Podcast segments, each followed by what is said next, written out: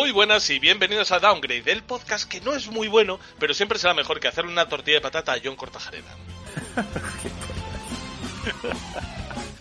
En el programa de hoy tenemos las noticias que la verdad es que siguen siendo mejores que la tortilla de patata de John Cortajarena, pero por muy poco. Y traemos análisis, traemos análisis, traemos actividad. Tienes que confinar a Downgrade para que vayamos al ritmo de actualidad. Y traeremos el nuevo Ori y también el Final Fantasy VII.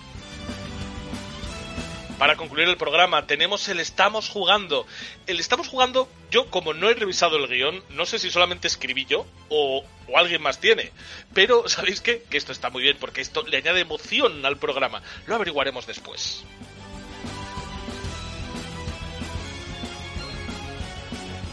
Pero nada de esto sería posible sin contar con la gente maravillosa que está aquí conmigo en el estudio central de Downgrade, que es la nube, que es Internet, que es la vida. en primer lugar, joder, os veo mejor que nunca, mira. Además lo explico según como lo estoy viendo en el, en el display que me da la cámara de Discord. Encima de mí, Beatriz y Miguel. ¿Qué tal? Buenas a todos. Tengo entendido que Miguel vas a estar como los ojos del Guadiana, mojadito. Mm. Y apareciendo y desapareciendo también. Está y no está. Ahora no, ahora sí. Ahora no, Muy ahora bien. sí. Es, es el, es el tertuliano de Schrödinger. Está y a la vez no está. Justo a la derecha de Miguel y Bea está César, desenfocado. Muy a la derecha, espero. Eh, pues hola a todos y otro mes más por aquí. Justo debajo de César tenemos en un aspecto metafísico, porque físicamente no está debajo, sería muy guay, pero no está debajo. Tenemos a David desde, eh, desde Ultramar. Buenos días, gente, un placer. ¿Te has fijado lo mucho que se parece la palabra Ultramar a Ultraman? Piensa, Yo estaba pensando en lo mismo. piensa cuál es mejor, piensa cuál es mejor. Justo debajo está Craig.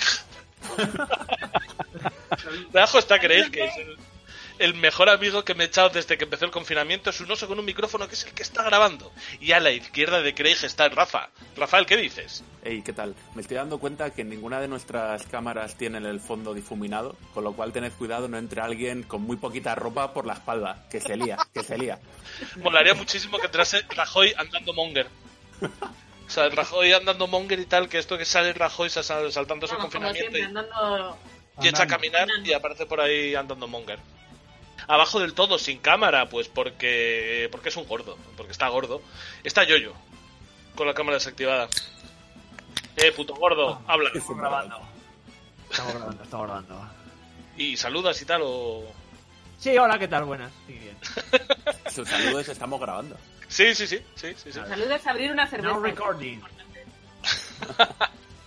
Y también está ahí en, en el medio, en el centro izquierda del, del display de Discord, también un servidor de ustedes, Héctor Recamba, agarraros a la mesa o donde estéis, porque tres segundos y comienza Down.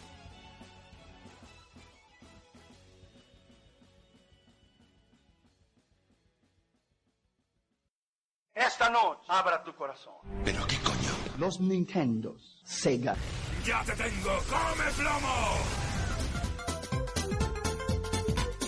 Estás escuchando Downgrade, el podcast de videojuegos hecho por gente mayor que se emocionan como niños.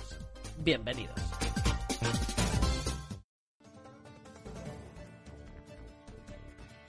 Noticias.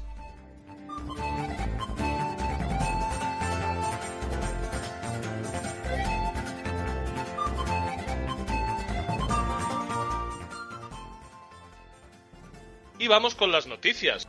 Es que Sony le ha dado por enseñar la patita. Y esta metáfora tan bonita, tan bien traída, porque la patita metafórica de la PlayStation 5 será su mando. Y de esto nos va a hablar Yoyo, que en sus propias palabras es más Sonyer que Ken Kutaragi.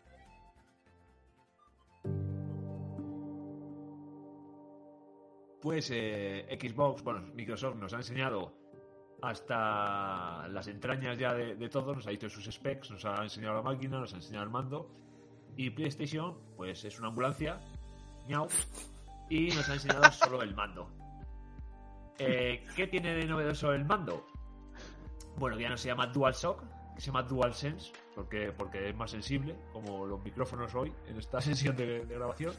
Joder. Eh, Hombre, es que es un mando millennial.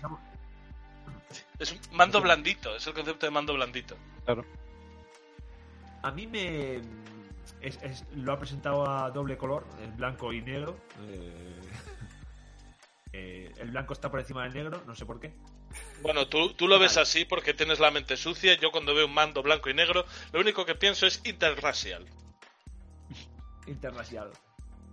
A ver, el mando. El mando eh, en, cuestión de diseño ergonómico ha cambiado. Ahora se parece más a un mando de equipo One, que es el bueno. Eh, cosas, cosas que tiene nuevas, le han quitado la luz de detrás, ¿vale? Ya no tiene esa, esa luz que no servía para nada. Ahora la tiene en el frontal, ¿vale? Son dos líneas que tiene en el frontal, así yo, yo lo estoy explicando para que no se oiga, porque como no lo va a ver. que la vibración áptica, bueno, no lo dice vibración, pero es una vibración, ¿no? El DualSense lo, se llama así para, porque tiene una, una vibración áptica que quiere conseguir una mayor inmersión para el jugador eh, a través del tacto. ¿Vale? Tiene cosas como lo, lo- lo que se dijo de, de que nos iba a, a transportar más al, al mundo que estemos jugando. ¿Pero qué va a ser? ¿Más o menos que el de la Switch? Porque a mí creo- tienen que convencerme. Tengo que, tiene que ser algo muy, muy bestia para, para venderme algo así eh, a día de hoy. Lo de la Switch está muy bien, pero Sí, tampoco fue tan revolucionario. Pero, pero eh, no es que no fuera tan revolucionario, es que no se usa. Ese es Pues el, problema. Estamos igual que con el panel táctil que tiene en el frontal.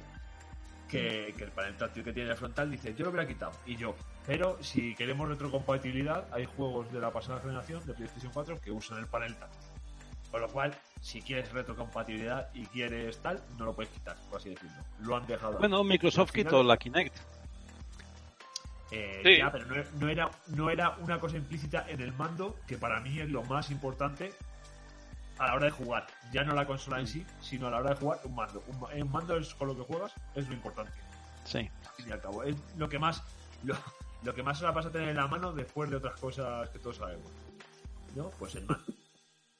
Entonces no la han podido quitar. Eh, ¿Qué han cambiado? Han cambiado la entrada de USB, que micro USB, ahora es un USB-C, es lo normal en estos tiempos. Han subido el- la durabilidad de la batería. No era, no era difícil. La, la de DualShock 4 es de juguete, vaya, o sea, la puta mierda. Eh, le han eh, cambiado los botones, ahora tiene el mismo botón, el de el de Options y el de Share, el de compartir. Ahora yo, yo lo llamo así, mira. ¿Ha entrado?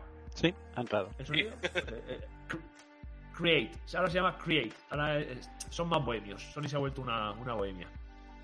Eh, el, el botón de PlayStation lo han hecho perfilado, vaya. Ya no es un, un círculo con el logo, sino que es el logo perfilado en el, en el mando. Y le han incluido, aparte del altavoz que ya tenía el DualShock 4, un micrófono al mando para que no te digan, eh, cuando digas "A- activa el micrófono, no te digan es que no, no, no tengo no tengo unos cascos con micro. Ahora pues pues han pillado, vaya.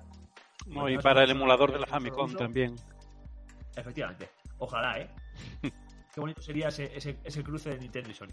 Eh, los colores, pues eh, lo, lo que hemos dicho son blanco y negro, que yo ya mi, mi, mi propia opinión y, y el pasado dice que no va a ser así, va a ser totalmente, o sea, o negro o blanco entero, pero no va a ser a doble color, porque así se me parece mucho al- a, la película de Will Smith de Yo Robot, y no me gusta.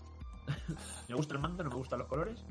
Y la mayor cagada que yo veo es que sigue siendo los DualShock simétricos. O sea, los, Claro. los analógicos deberían Sí, ser no, eso es lo que iba a decir yo. O sea, solo tienen que cambiar el, el pad y el, el mando y ponerle la. One y ya- y- ponerle, ponerle pilas y ya es el de la One. Eh, lo del DualShock No, es como Apple con el ratón y los botones. Hoy en día ya no pueden ceder y cambiarlo de posición porque es como Eso lo es. que les diferencia, aunque sea Eso estúpido. Yo lo, lo, lo comenté en el, en el ISS Podcast, el- en el último que, que me invitaron la muchachada, y es que esto yo ya lo veo como un, una- un símbolo de identidad de la propia PlayStation. O sea, su mando es así y así va a seguir. Hagamos manifestaciones como las del FIFA en, en la CDA o esas cosas. Eso se queda así. Pues podemos hacer una cacerolada a las, a las 9 y cuarto. Sí, contra ahí, claro, de las analógicos. 9 y cuarto, las 9 y 20, ahí Claro. dejamos todo el mando. Que, que ya no lo pueden cambiar por mucho que reconozcas que, que sería mejor tenerlo cambiado.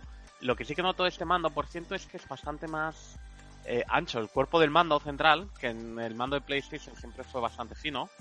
Donde está el Por fin es un mando para adultos. Este sí parece bastante más No, y, quizá, y quizá esa es la y quizás esa es la idea, ¿eh? Parece más cómodo que, También. que el anterior. Tiene muy buena pinta, ¿eh? En lo que a mí respecta, me parece que el mando tiene una pinta de la hostia. Me gusta mucho cómo, ¿Cómo está diseñado, pero es que volvemos a lo de siempre. Afortunadamente tiene batería, pero es que no cambiar para mí los analógicos de sitio me parece objetivamente mal. Pues y luego, mí- de todas maneras, una igual cosa-. Yo es que ya me acostumbré cerca. a jugar así y se juega bien. O sea, Yo yo- tampoco- yo no entiendo la No se juega mejor que con el analógico en su posición. Yo llevo Pero es que jugando no es su posición, es que para mí, yo, o sea, yo juego igual de cómodo con un mando de Play que con un Yo no. mando de Xbox. Exactamente igual. juego Yo llevo jugando a juegos de. O sea, con DualShock desde, Play, desde PlayStation 2 y no lo consigo. Y en el momento en el que he empezado a utilizarlo tal, lo único que yo. Hay una cosa que sí agradezco: es que, por ejemplo, el Dragon Ball Fighter Z. eh, lo he querido o en Play o en PC con el mando de Play porque la cruceta es mejor y la cruceta está en el sitio adecuado. Entonces, por eso a mí me viene bien que existan esas dos opciones, porque como al final me voy a hacer con ambos tarde o temprano, pues entonces cuando quiero juegos de pelea o juegos de cruceta, tiro siempre con el mando de tiro siempre con el mando de Sony. Una cosa que no me, que no me gusta por diseño, que le pasa también al mando élite de, de Xbox, pero ¿por qué le quitáis los colorinchis a las teclas? Si para los Quick Time Events, si para la gente que tiene problemas, eh, o sea, que, que no es muy de videojuegos. Eh, para- sí, exacto. Justo, es- justo ese es el escenario. La gente que no es muy de videojuegos. Y para esos juegos en los que puedes dedicar un segundo a mirar al mando y encontrar el color. Porque si no, No me fiaría eh, de lo los colores del modelo final, ¿eh? En lo de los colores, ya, Eso es. Yo, eso es verdad. Pero yo lo que he visto muchas veces en los colores, sobre todo cuando juego, mira, pues hablando, el último a lo que jugué con, con Cecilia en casa, que tenía Quick Time Events, era eh, de Anthology Horror Show, bueno, Man of Medan, que es de estos que hicieron Until Dawn.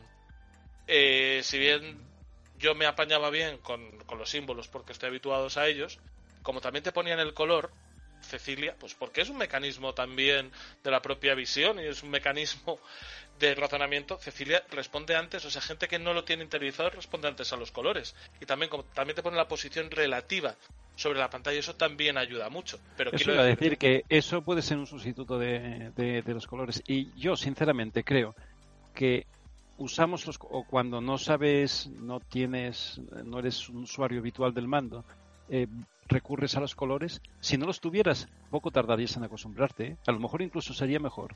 Es mi opinión, ¿eh? O sea que al fin y al cabo identificas que el A es el de abajo en la Xbox, el B el de la derecha y ya está. Y los otros tengo- son los otros. Va. tengo una disforia, tengo una disforia gorda eh, con un tema. Y es que cuando paso de mando de Xbox a mando de PlayStation, cambio de manera muy natural. Y creo que eso es en parte ayuda de los colores. Sin embargo, cambio del mando Exacto. de Xbox, del de PlayStation, al de Switch y paso la puta vida dándole al B. Es- es- sobre todo, a mí me pasa sobre, bueno, porque no tengo PlayStation, pero, pero yo creo que entre Xbox y, y la Switch es precisamente porque se llaman así, A y B, A y B. Yo creo ¿Y que es porque no tienen colores. O sea, es que realmente no te sé decir, bueno, sí, sí te lo sé decir a estas alturas. Eh, ¿Cuál es el color en cada uno? Pero por símbolo o color, sobre todo símbolo asociado a color por color, me parece más fácil. Porque sé el color del círculo, sé el color de la. Pero yo eh, creo que no tiene nada que ver con los Xbox, colores, la sinceramente. Pienso la que es la posición. O sea, en la Switch el botón de tal es el de la derecha, en el de Xbox en el de abajo. Los que llevamos mucho cambiar. tiempo jugando a la Play lo tenemos súper interiorizado. Te ponen verde y sabes que le tienes que dar triángulo. Te ponen rojo y sabes que tienes que dar Efectivamente. Y en Xbox círculo. también. Y en Xbox a, a mí a mí también me pasa. Yo tengo interiorizados los colores con Xbox y con y con PlayStation. Con y sin el embargo, caso fíjate, esto, esto es curioso, porque yo pienso en letras, no pienso en colores. Y no sé a qué se debe si, si determinada gente o que ha tenido experiencia con unas consolas u otras lo hace de una manera. Pero ahora que me lo estáis contando, yo, yo, lo, veo, yo lo veo muy claro. ¿eh? Yo, en la, Yo en la Xbox no pienso en colores, pienso en letras. reacciono En la Xbox también. Yo también. Para Pero quizá, quizá es mucho más fácil para nuestro cerebro pensar en una letra que en un triángulo o en un cuadrado. No lo Sí, sé. ¿eh? yo creo Eh, a que- lo mejor yo esta que es un Yo- detalle. Yo pienso en formas geométricas, ¿eh? O sea, Y yo creo que Yo, había yo que creo que empezar a vamos a hacer un estudio que sobre formas. sociedades A ver ágrafas para saber si qué método de representación va más directo al, al cerebro. Y creo que van a ser los colores, ¿eh? Eh, Estoy pero- convencido de que depende de la persona, Héctor. Sí, Yo estoy- Creo que para mí es como César, la letra es lo más rápido. Hay gente que va a ser el color y hay gente que va a ser mejor formas que letras o colores. Y hay gente que es daltónica y que a lo mejor... Estoy particularmente seguro Sí. que absolutamente para todo el mundo. Uf, espera, voy a rebajar el nivel de afirmación de esto porque es que no estoy, no estoy, no estoy tan seguro. No estoy tan seguro. Tengo cierta sospecha. Yo si me tengo que inclinar por alguna, por alguna manera de pensar, sobre todo por las representaciones que se hacen tanto en el mundo de la pintura, como en las sociedades de cazadores recolectores, como en todas las sociedades ágrafas, lo primero que se interpreta son formas y luego colores. Habría que echarle una ojeada a eso. Porque Sí, la, pero- primera, la primera señal que se hace son puntos rojos. Y eso eh, está en cualquier caverna eh, Héctor, pero eso es irrelevante para la discusión, porque esto ya no es Exacto. lo que nuestros antepasados usaban, era qué es Los- lo que mi cerebro está más acostumbrado a Ya. rápidamente ver e identificar. Y Ya, una cosa es la percepción, la, la percepción en bruto y otra cosa es también pasada por el filtro de la experiencia y... Claro. A ver, para, para cada uno una no cosa, lo entonces sé. lo ideal es que tenga todo, que te ponga tanto la forma como el color, o la letra y el Bueno, color. es, eso es otra cosa. Por descontado que prescindir Sí. de una de ellas a lo tonto me parece ridículo. Porque no creo que te rompa el diseño que justamente el mando que tenemos nosotros todos en mente de PlayStation 5 eh, pasase nada porque la X fuese azul. No hablo del botón entero azul, que igual eso es una cosa que de diseño quieres modificar, pero que la X fuese azul para si en algún momento te quieres consultarlo, lo puedas consultar, yo creo que estaría muy bien. Yo Pero todavía va a acabar así, ¿eh? El tema de los colores en este mando es provisional y estamos haciendo aquí un drama. Sí, seguramente. algo- y, y que tampoco hay tanto drama, ¿eh? Luego sacarán Esto 20 se mandos llama- de colores se llama distintos. se llama con colores periodismo. y colores, ¿Cómo sí. se nota? Versiones y versiones no De todas oficiales. maneras, aquí sale- como a ti te gusta. Oh, sí, en un mando distinto a mí me parece perfectamente normal que decían eh, prescindimos del color o de lo que nos dé la gana. Sí, en un mando alternativo sí, pero en un mando que trate de que sea el estandarizado, que es lo que tiene que venir, es a reforzar la imagen de marca. Por eso no me, Me no me encanta el bien. concepto de mandos alternativos. Sí, bueno, Nosotros es jugamos verdad. en un mando alternativo en lugar de un mundo alternativo. De todas maneras, los mandos de Sony tienen tienen la, la seta la seta izquierda, la tienen donde Dios entendió que debería colocarse la seta izquierda. Lo que no son Eh, oficiales. iba a decir que esa discusión la verdad es que es muy interesante. Quizás no supera para lo que vamos, discutimos nosotros Estoy en nuestros programas. convencido ¿eh? que a ti te supera, porque eso A de mí que totalmente. porque tú vas primero a letras que a colores y formas. Yo mira, mm, tengo un Pero, hijo pero molaría tener una máquina del tiempo eh, para, para, para probar tu, tu tesis, ¿no? Eh, molaría tener una máquina del tiempo y, no sé, darle un mando a un nitita para ver que los que escribían con cuneiforme, a ver...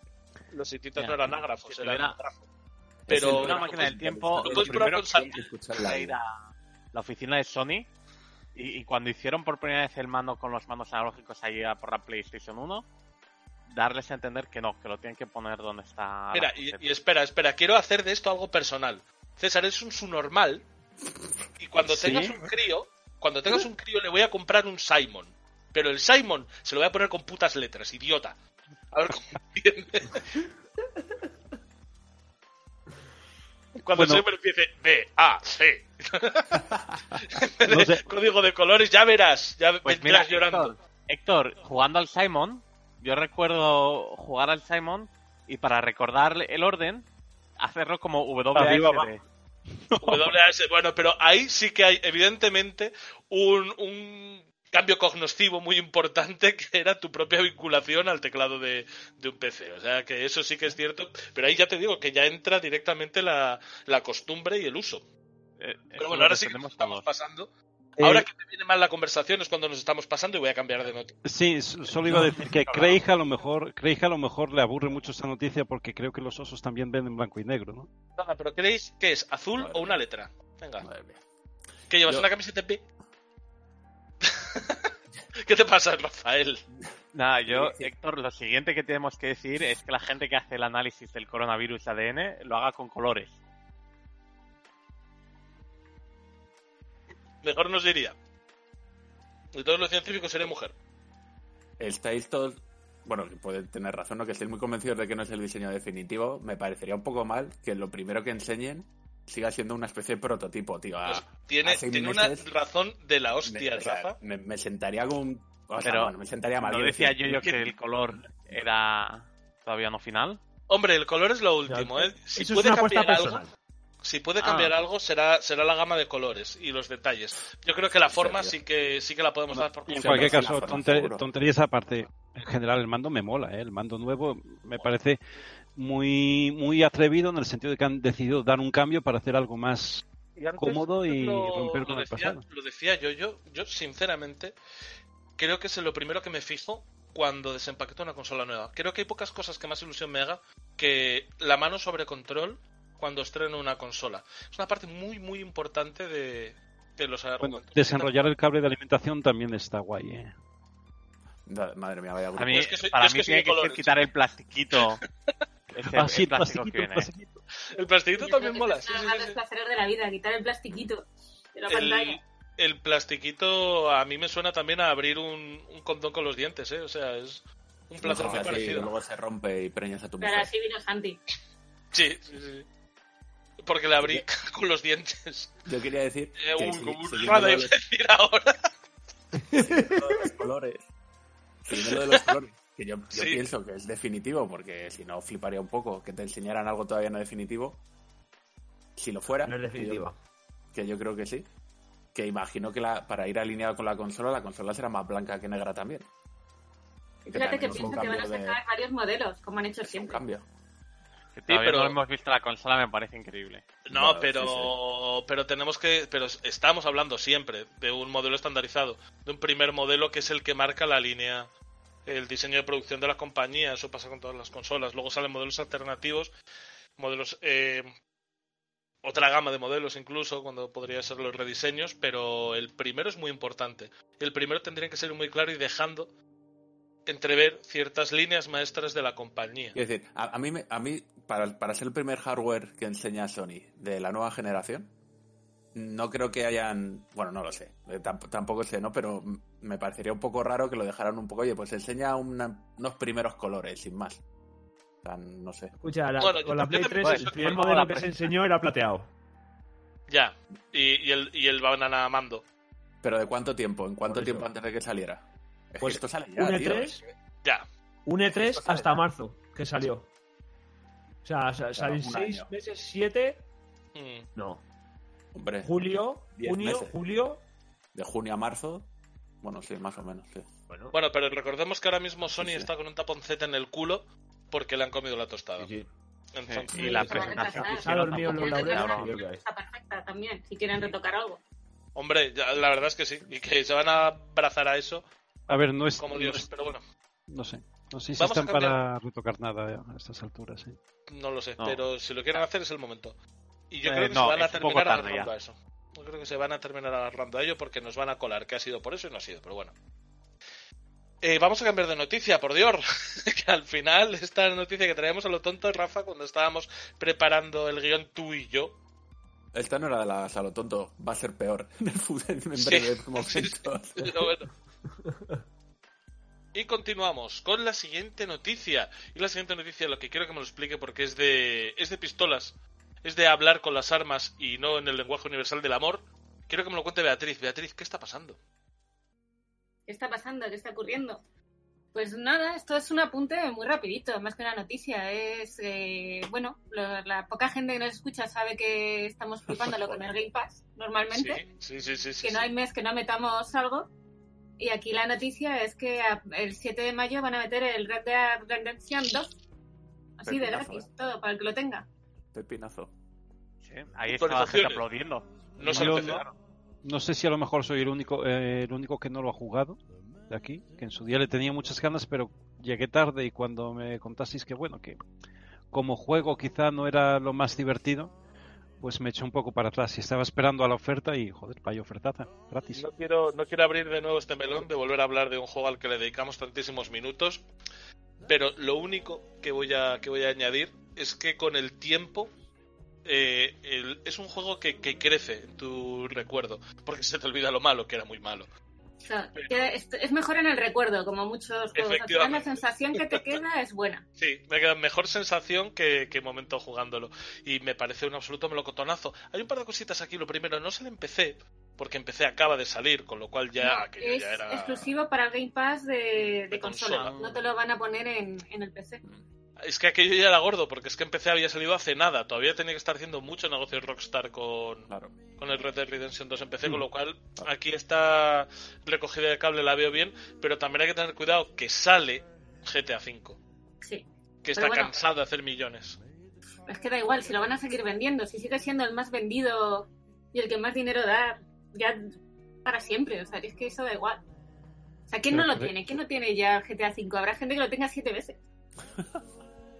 No, si yo eh, la última vez os pregunté si, si esto se seguía jugando, porque yo lo tenía perdido de vista completamente, y justamente hoy, cuando estaba pasando al perro, me, se me acercó un, un muchacho con el que he coincidido algunas veces. Y, y me preguntó, porque sabe que yo le doy mucho a lo de los videojuegos y tal, Eh, perdona. qué jugaba y, y yo le, eh, le dije que al Duty y todo esto y dijo, jo, es que están todo el día los servidores del Fortnite y del y del GTA Online colapsados y me cago en la puta, o sea, la gente sigue jugando un poco a lo loco al GTA Online. Esto de Sí, que es que el GTA lo que se juega es, eh, son las misiones del online, que además las van actualizando, van metiendo cosas. ¿Se te acercó alguien, Héctor, y no saliste corriendo? No, yo le- mantuve la, la distancia la distancia de un, una hostia de rodabrazo. que es la Esto te lo tienes que currar un poco mejor, Héctor, este invent, para ponerlo en Twitter y decir, mi hijo de seis, de tres meses me ha preguntado, papá, Sí, sí, sí, ¿tú sí, que sí. te dedicas al mundo del videojuego? ¿Qué me ¿qué- recomiendas? ¿Y qué va bien? Porque es que los servidores del Fortnite y de... Mis compañeros de guardería, mis compañeros de guardería han dicho en el grupo de WhatsApp que no se puede entrar en el Fortnite desde unos días para acá. Está colapsado. Que está colapsado. Pues eso, es, ya os digo que, que sorprendente cuanto poco y de nuevo el Game Pass haciendo verdaderos verdaderos esfuerzos y verdaderos sacrificios, porque entiendo que esto para Microsoft es un sacrificio antes de sacarle rentabilidad, para que la próxima generación eh, tiremos por por consola de, de Microsoft. Hombre, yo lo llamo inversión más que sacrificio, pero... No inversión, sé. inversión, inversión, es lo que quería decir. Es que en realidad esto es algo porque este mes, por ejemplo, yo me he pillado la de PlayStation, el No. Y están ahí, ahí. O sea, es verdad que, que están poniendo también juegos bastante, bastante potentes. Por lo menos está ahora Control y el Spider-Man. que También son juegos Ah, bastante potentes. Pero Spider-Man, joder, bien, razón, ¿eh? Joder, bien, bien, bien, bien, control. Eh, hay una cosa que me da miedo. Digo, Spider-Man. Eh, Games with Gold era la hostia al final de la generación. Eh, sí, Cuando empezó la generación nueva, horrible. Joder, pero si es que Con si los juegos... Now pasó lo mismo. no, y con el Plus. El Plus. También da unos juegazos y de repente bajando. Claro, es y que si- y si habría los que juegos esos buenos te los ponen en el Pass, pues tampoco Claro, no los van a tendrán poner. mucho que poner en el... Pero siguen poniendo, ¿eh? O sea... No, pero cuando no convivían los dos, cuando no convivían los dos sistemas, es, o sea, estamos hablando de cuando no convivían los dos sistemas, eh, Games with Gold y sobre todo los juegos del- del Plus, que eso sí que era un poco una locura, era una pasada y luego bajó aquello, pegó un bajón de la leche y luego ya subieron esos, o sea, luego ya salieron esos otros servicios. Lo que entiendo que David se refiere es que es eh, un poco, es para sospechar, es para temerse quizá una bajada de en calidad del servicio en el momento en el que vean que no es sostenible, que no es rentable. Hombre, Pero es que yo no sé si no les dio ya la experiencia del, del Pass, el, Lo, lo o que quiero del decir Gold es y del que Plus, que, no es rentable. salga, cuando salga la nueva generación, vamos a ver una bajada muy fuerte en la calidad del Pass. Es lo que me temo.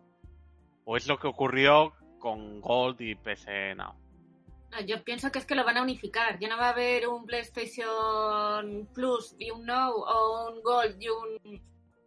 Eh, Eso me importa menos.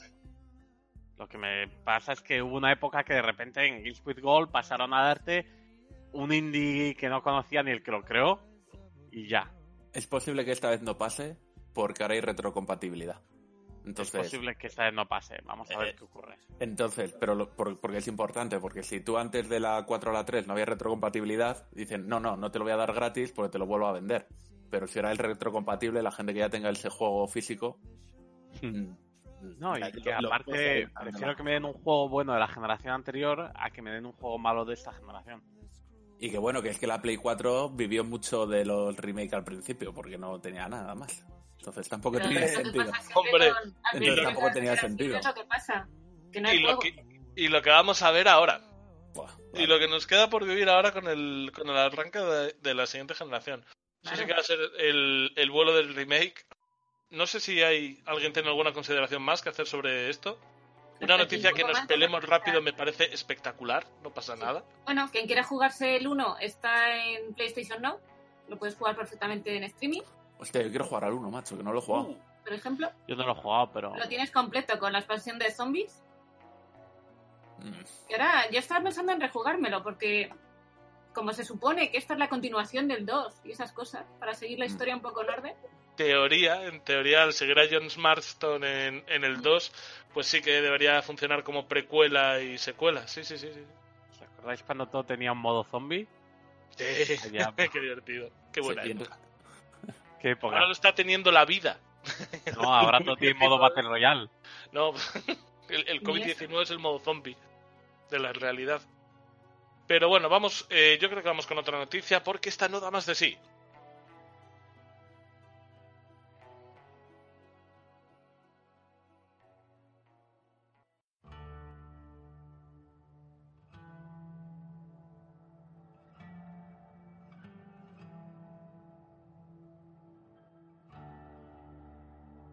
Y la siguiente noticia que traemos es una noticia que podemos leer en Vandally. Uno de los mejores jugadores de Call of Duty Warzone tiene solo 5 años.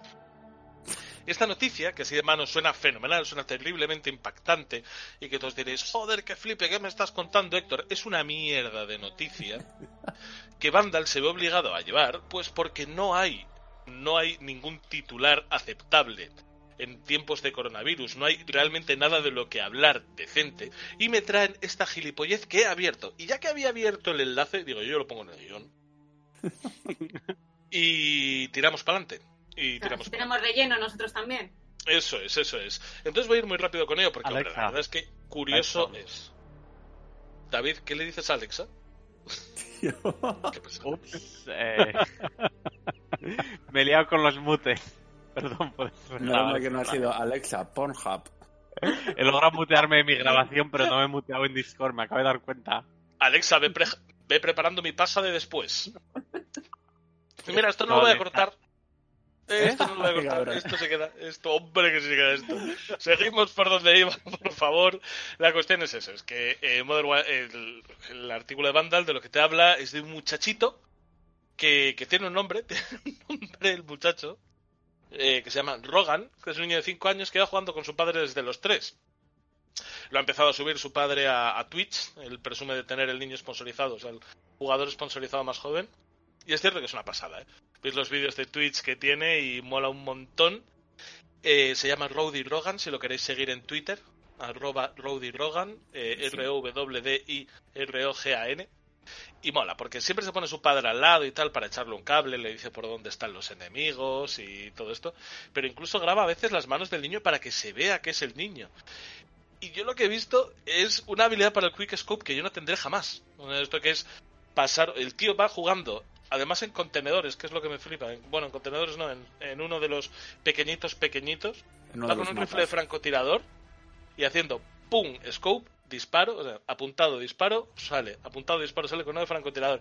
Y hombre, la verdad es que es curioso, pero me gustaba darle un par de hostias a, a Vandal por tener una noticia tan de mierda. Para demostrar, mejor- para demostrar que nosotros somos igual de malos que Vandal. Igual, igual. Pregunta del millón. no es el no es el no sé no debería ser me siento ahora un poco viejo carca y, y tal por el comentario que voy a hacer no Eh, No por la pero, edad que tienes. Pues hablando de, de- de- de edad no, no no estoy seguro de que de que me guste que un niño a los tres años bueno a los cinco años tenga ese nivel no digo que juegue al Call of Duty tenga ese nivel en el Call of Duty Eh, yo te voy a decir que seguro que es mucho más educado que la mitad de hijos de puta que en el Call of Duty. Eh, no, no, no me refiero a hablar, Héctor. Eh, no me refiero a eso eh, dos cosas. que tenga ese nivel, a mí simplemente me sorprende. Me sorprende la, la coordinación ojo-mano que tiene porque me parece sencillamente alucinante. Pero, pero lo digo, No. eh, lo digo, no lo sé. A lo mejor es lo mejor que puedes hacerle a un niño eh, de 5 años, de 3 a 5 años, que esté todo el día jugando juegos de ese tipo. Quizá, no lo sé, no lo discuto, pero, pero se me hace un poco raro, ¿eh? ¿Sabéis quién se va a sorprender? Primero, problema ¿Qué? número ¿Qué? uno. que, que te ¿Qué recomendación de edad tiene el Call of Duty? Me da igual, si juegas al lado de tu padre, ¿qué, qué te puede pasar malo? No pasa nada. No me, a mí no me, Eh, eso no me preocupa. y demás. No estoy del todo de acuerdo con eso, Héctor. Mira, pero- le vas a... eso, Segundo- bueno, Segundo problema, el cerebro cuando tienes 5 años es el momento de desarrollo donde más neuronas se están dedicando a lo que sea. Mira, mira, perdona, Realmente perdona. es- O sea, traemos una noticia para reírnos. Si empecéis así, la quitamos Ah, del guion, ¿eh? No Yo- me jodas. yo- Es que me parece Yo que- decir, Qué si, si no fuese por lo de David y pidiéndole pornografía a Alexa, esta noticia se iba a la mierda. Pero vamos. escucha, lo que yo iba por a favor, decir, quiero, quiero ir a Yoyo. ¿sabéis quién se va a sorprender de ese chaval? Sus compañeros de sexto de primaria cuando aparezca una mañana con tres recortadas en clase y una UCI. Eso sí que se van a sorprender. Gracias, Yoyo, pero- por continuar el, el tono del programa. Muchas Perfecto. gracias. Muchas Ah, gracias. sí. eh, Por fin tiene que venir Ahora- alguien normal aquí a... Ahora lo ¿qué voy a vas a estropear yo. Realmente no creo que ese sea el problema. ¿eh? No, no iban por ahí los tiros. Toma. Ay, bien, bien, bien. Pero Ay, bueno, eso es. La, la noticia tonta, un niño que hace Quick Scope mejor de lo que yo lo voy a hacer nunca. También, para padres primerizos como yo, a ver si el puto niño aprende a coger cosas de una puta vez. Que tendrá que jugar. Me he puesto tan nervioso que tiro la teléfono. Hablas del tuyo. A ver Sí, si sí, aprende sí, a coger cosas que alguien me tiene que sujetar este porrito. A ver si aprende a... que hasta que tuve año y medio no, no empecé a ser capaz yo de ponerme en el ordenador. Así que me dijeron que no me, pude, que, que no me pude sentar hasta los 16, con eso te lo digo todo. No te me calles. 16 años, Héctor. Ya hasta los 16 no, no era capaz de sentarme solo, tenía que venir un señor a levantarme con una grúa. Es lo que tiene la morbilidad. Eh, siguiente noticia para sacarme de este. De este momento de crisis. Me tiene que sacar esta noticia, ¿verdad, César?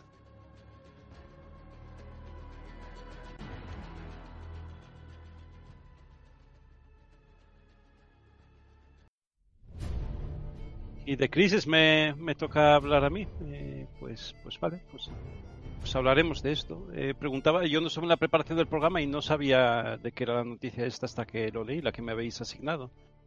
Eh, a ver, crisis, para quien no lo conozca, que... No, no, no, quiero decir que, que realmente a mí, o sea, sí hay muchas cosas para comentar eh, realmente acerca de, acerca de este juego, ¿no? Crisis, quien, quien no lo conozca, es un juego que en 2006, 2007 lo petó eh, porque tenía unos gráficos espectaculares. De hecho, en ningún juego, de, en ningún ordenador de la época se podía jugar con todo al máximo. Eh, Como poniendo dos titanes en SLI. eh, pero, pero ni así y podías. Sea. O sea, hasta dos años después no se pudo poner todos los gráficos al máximo. Eh, Los gráficos eran espectaculares. Y ahora han hecho un remake. Y, y, bueno, pues la verdad es que tiene muy buena pinta. He estado viendo los vídeos y se ve muy bien, pero realmente, bueno, un remake, un remaster. Es el mismo juego, le han cambiado el motor, le han cambiado las texturas, le han cambiado una versión nueva, le han cambiado las texturas, eh, todo eso. Y se ve mucho mejor, pero a mí personalmente no me parece tan espectacular como fue en su día. Ahora es un juego que quizá estaría en el top 10 de gráficos de los juegos actuales, pero aunque fuera el más el, juego con mejores gráficos a día de hoy, no sería el salto que fue que supuso en su día que supuso en su día eh, Crisis, ¿no? Es más, estuve viendo estuve viendo un vídeo estuve viendo un vídeo en el que comparan los gráficos de entonces con los de ahora. Eran 30 minutos, no lo vi entero, iba saltando de un sitio a otro. Y en un momento, si ves fotograma a fotograma o cuando salta de, la versión de 2007 a la de ahora, te das cuenta de las diferencias y son muy obvias, ¿vale? Pero en un momento yo no sabía si estaba viendo los gráficos, pensaba que estaba viendo los gráficos del juego nuevo y resulta que eran los del gráfico de los viejo. Entonces, ¿hasta qué punto va a ser esto revolucionario? Pues no lo sé. No lo sé. Quizá el debate aquí sería acerca de si, si es el momento para hacer un remake. ¿Cuál es el sentido de hacer un remake a día de hoy de este tipo de juegos? Yo hay juegos en los que, porque esencialmente el Crisis, la mecánica y la manera de jugar va a ser la misma. Yo ahora mismo, para mí tiene sentido hacer remakes de juegos o remaster como juegos como el Final Fantasy o yo que sé, un Deus Ex, por ejemplo, las primeras versiones que a día de hoy a nivel de interfaz y todo eso son muy difíciles de jugar y si acaso mejorar los gráficos, pero esto pues no le veo mucho sentido. Completa y absolutamente de acuerdo. Sí, es verdad que encima tiene versión, por ejemplo, para Switch. Estoy convencido que la versión de Switch se va a ver peor que como se podía ver cuando sacaron el Sí. juego original. Sí, sí, sí. sí. Bueno, eh, la versión de eh, estos tíos que son Se lo van Saber a Yati encargar, eso es, se lo van son a los que han hecho la versión de Switch del a gente que algo puede 3. hacer. Witcher. Sí, y, sí, sí, sí, sí. y bueno, dentro de lo que cabe está bastante bien para lo que es una Switch, ¿eh? Pero es verdad, sí, pero que una cosa es que lo metan, porque el propio Witcher 3 en Switch lo metieron, que ya fue una proeza técnica, pero no se veía como se veía en PC ni de coña. Hombre, claro. No. Y, pero que además es que este, este- o sea, este juego yo, yo recuerdo que lo jugué, me lo pasé bien, pero un poco la gracia que tenía era que era casi un benchmark de mercado, hecho videojuego. Mm, Sí, sí, desde luego, desde luego. Entonces, bueno, eh, ahora pues eh, sinceramente no le veo no le veo cuál es la motivación de esto, ¿no? Porque graf- eh, ves los vídeos y gráficamente es espectacular, ¿eh? Sin duda. Pero es espectacular porque es una selva y hay muchas cosas y hay mucho ray tracing y muchas luces y todo eso. Pero no estoy seguro de que esto sea mejor que el Modern Warfare, por ejemplo. Ya. Y ya está, hemos hablado de esa noticia para decir que no merece la pena comentar la noticia. Joder, Sí, macho, es, es que ha sido un mes terrible, ¿eh? Sí, uy, pues, pues esto no Es que- acaba. Hemos lo que todavía podemos sacar. El verano con coronavirus, las noticias. Esto no, no, no se ha Ah, terminado. bueno, que igual tiene que ver con el coronavirus, sí. Sí, pues. Bueno, tienes otro remaster o remakes. Tienes el Minecraft con Ray Tracing que han hecho beta ahora. Si quieres hablar Acabo de, ver, acabo de ver una cosita que, que me hace mucha gracia en Twitter, que es eh, que ponen demasiada violencia en los videojuegos, que es un poco sobre lo que estábamos hablando hace un segundo, del niño de 5 de cinco años jugando al Call of Duty. Lo que me hace gracia es que Antena 3 ilustró esa, esa noticia, la cola que hicieron con un niño jugando al Minecraft. Y yo que hijo de puta, como hace un techo, ¿eh? Me cago en su puta Es que a lo mejor lo entendieron mal. No, por favor. Sí, por, por favor, sigue, sigue, sigue. sigue. Termina el chiste. Que- Ay, eh, y, entendieron, y entendieron Minecraft. Ah, ah. Eh, quinta noticia, por favor. Eso no era el Concentration Camp Tycoon que habíamos hablado de hacer muchas veces. Ya. Y tantas. Y además queríamos hacer un videojuego. sobre eso. Yo quería ser un magnate de los campos de concentración.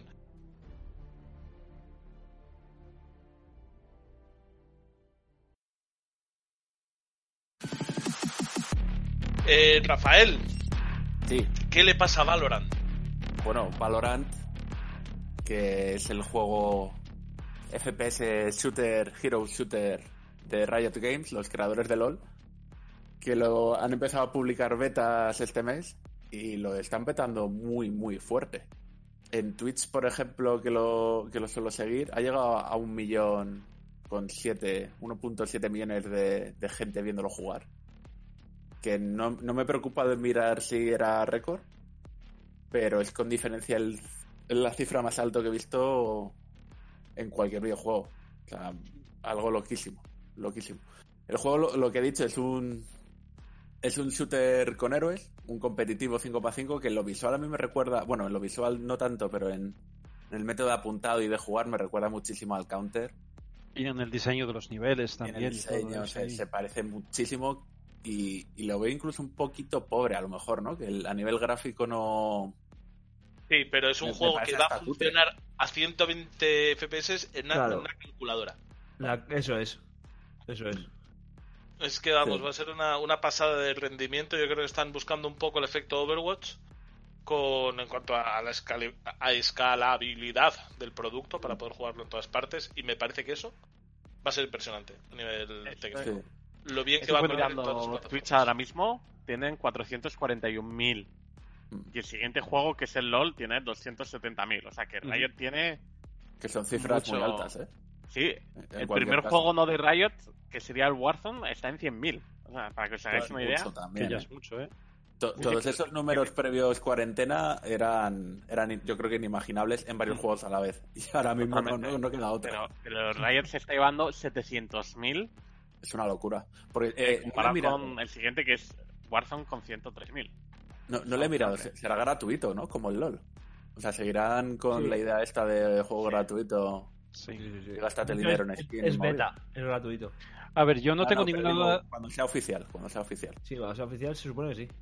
Yo no tengo ninguna duda de que esto lo va a petar. Lo, lo está petando Lo va a y- petar, y lo va a no sé. No, quizás no llegará al nivel del LOL, pero quiz- o, o quizás sí, o casi, ¿no? Bueno, no lo sé. No sabemos, ¿eh? Por ejemplo, el otro que empezó súper fuerte porque tuvo una campaña de promoción altísima fue el, eh, el otro, el Bad, ay, Ay, no me sale el Battle Apex Royale. Legends. Eso, gracias, yo El. Apex Legends tuvo una campaña brutalísima de un montón de youtubers y streamers jugando a Sí. saco pagada, seguramente la campaña. Hombre. Y luego se fue para abajo, ¿eh? Luego ahora mismo el, el Ya, EP Sí, es posible, pero no sé. eh, eh, Es que mi, es que impresión, es mi impresión. Es un juego además bien diseñado pensando en el en los esports y Eh, bueno, El Apex, el Apex lo tenía todo, ¿eh? Bien lo que sí, sí. A, a día de hoy, señora posteriori, eh, sí que le puedo señalar un par de fallos, pero como no ser divertido. Pero es que no me lo pareció, no me lo pareció cuando lo jugué. Pero aparte de eso, la verdad es que parecía que tenía todas las papeletas del mundo para triunfar el Apex y no funcionó. Entonces es un poco lo que tú dices, que esto habrá que ver que funcione porque pueden darse casos de productos que parece que van a petarlo y los petaron. Entonces no... De hecho, lo que han hecho muy bien ha sido el sistema de invitación de be- en- para la beta, que es en Twitch lo, lo que se llaman drops, ¿no? O sea, van cayendo invitaciones, tienes que estar viendo a alguien que esté Sí. jugando y van cayendo invitaciones en el, en el canal de chat que hay. Y claro, eso también fortalece que, que hubiera tantísima gente viéndolo, porque la única forma de, de- de conseguir una beta era estar en uno de los canales. Que eso es un poco una estrategia Classic Nintendo, que es limitar cosas que en teoría deberían ser ilimitadas. En el caso de Valorant, evidentemente tiene que estar limitado. Crear la necesidad. Crear necesidad es como, como herramienta de venta es bastante, bastante potente.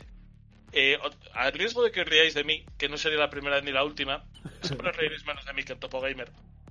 Eh, También te digo que eso va a la inversa un poco, ¿eh? Sí. La cuestión es que el otro día me escribió un muchacho, un adolescente, y dijo, señor Héctor, señor Héctor, ¿usted qué sabe de videojuegos? Ya os estáis riendo. Es que sois idiotas, es que os río. Pero Señor Héctor, señor Héctor. Sí, sí, sí. sí, sí, sí. Pero no me voy a reír, tronco. ¿Cómo quieres que no me ría? Ah, bueno, ya. yo sé que lo cuento, reís de mí y para adelante. ¿Qué quieres que te diga? Pues eso, me, me escribió un muchacho y dijo, señor Héctor, señor Héctor, usted que sabe mucho de videojuegos, ¿qué le parece Valorant? ¿Qué opinión le merece? Le tengo una beta, eh, te puedo pasar una invitación. Y dije, déjalo. Déjalo. Es déjalo, mentira, ¿eh? No te pueden pasar invitaciones. No, pero me ofrecía su cuenta para que me lo gayase con ella y todo esto. Ah, vale, vale, vale. vale. Es algo muy Entonces, personal y privado, Héctor, ¿eh? mira, mira, muchacho. ¿Qué más te ofreció aparte de su cuenta? No, pero imagínate lo que te puedes pillar la de enfermedades solo por entrar en su cuenta. Me he, duchado tantas, me he duchado tantas veces desnudo con ese muchacho que sé que lo que quiera lo cojo. Vale, vale, ya, ya, ya- imagino del entorno en el que es, es que te iba, a, te, te- te iba a preguntar que desarrollaras la historia de por qué te han preguntado eso y cómo te ha llegado. Ahora ya sabiendo que es el tema de tu chat, ya me No sé si lo has arreglado, le has quitado hierro al asunto, Rafa, lo de ya me imagino de qué Claro, claro, es. claro, tu movida de las saunas. Tu movida sí, de las no, saunas, sí, sí, sí, sí, es, lo- es eso, es, Ya. es movida de las saunas. Prefiero que vaya por ahí a, a una realidad de que alguien le contacte por iBox de forma privada y, le pregunte, ¿sabes? Buenísimo. Pues le cogía y, es, y es que además me, me escribió alteradísimo diciendo, hostia, tienes que probar esto, menuda puta pasada, es como mezclar el counter con, con Overwatch. Overwatch. Joder, me acabas de quitar las ganas por completo. Aquí se está viendo un salto generacional que bastante, bastante loco. He estado viendo vídeos y en serio me pone hasta nervioso. Sí, y a mí también, ¿eh? eso es lo que iba a decir, eh, que, que, jolín, eh, no sé qué sentir al respecto de esto. O sea, el juego al que, los juegos a los que más gente juega en el mundo, es, eh, ya me pillan demasiado viejo. Claro, es que Eso- es mentira, eso es que mentira, sois pues mayores. jugando. Efectivamente, es- pues está eso- jugando al eso Call of. Duty. Eso es que el que no es Pero me pilla mayor. Bueno, pero... Y No, lo que sea, no, no pero, juegas al pero LOL o- a ver que claro que sí, pero- y lo del LOL no es, pues no, pero, o sea, que no, no es, hay todas esas, es para, para todas las generaciones, pero no solo el Valorant, también el, bueno, el Fortnite es muy específico, ¿no? Pero el, el Apex Legends, o cómo se llamaba, el, El LOL. Sí, no, hombre, el, LOL no, el- el otro que es un shooter, eh, el Overwatch. el Overwatch no, pero pues yo a Overwatch he jugado. Evidentemente mis reflejos, bueno, Ya, pero yo soy mayor que tú, Héctor. eh, Sí, bueno, es un yogurín. es verdad, es verdad. Yo soy un niño en el cuerpo de un adulto beso.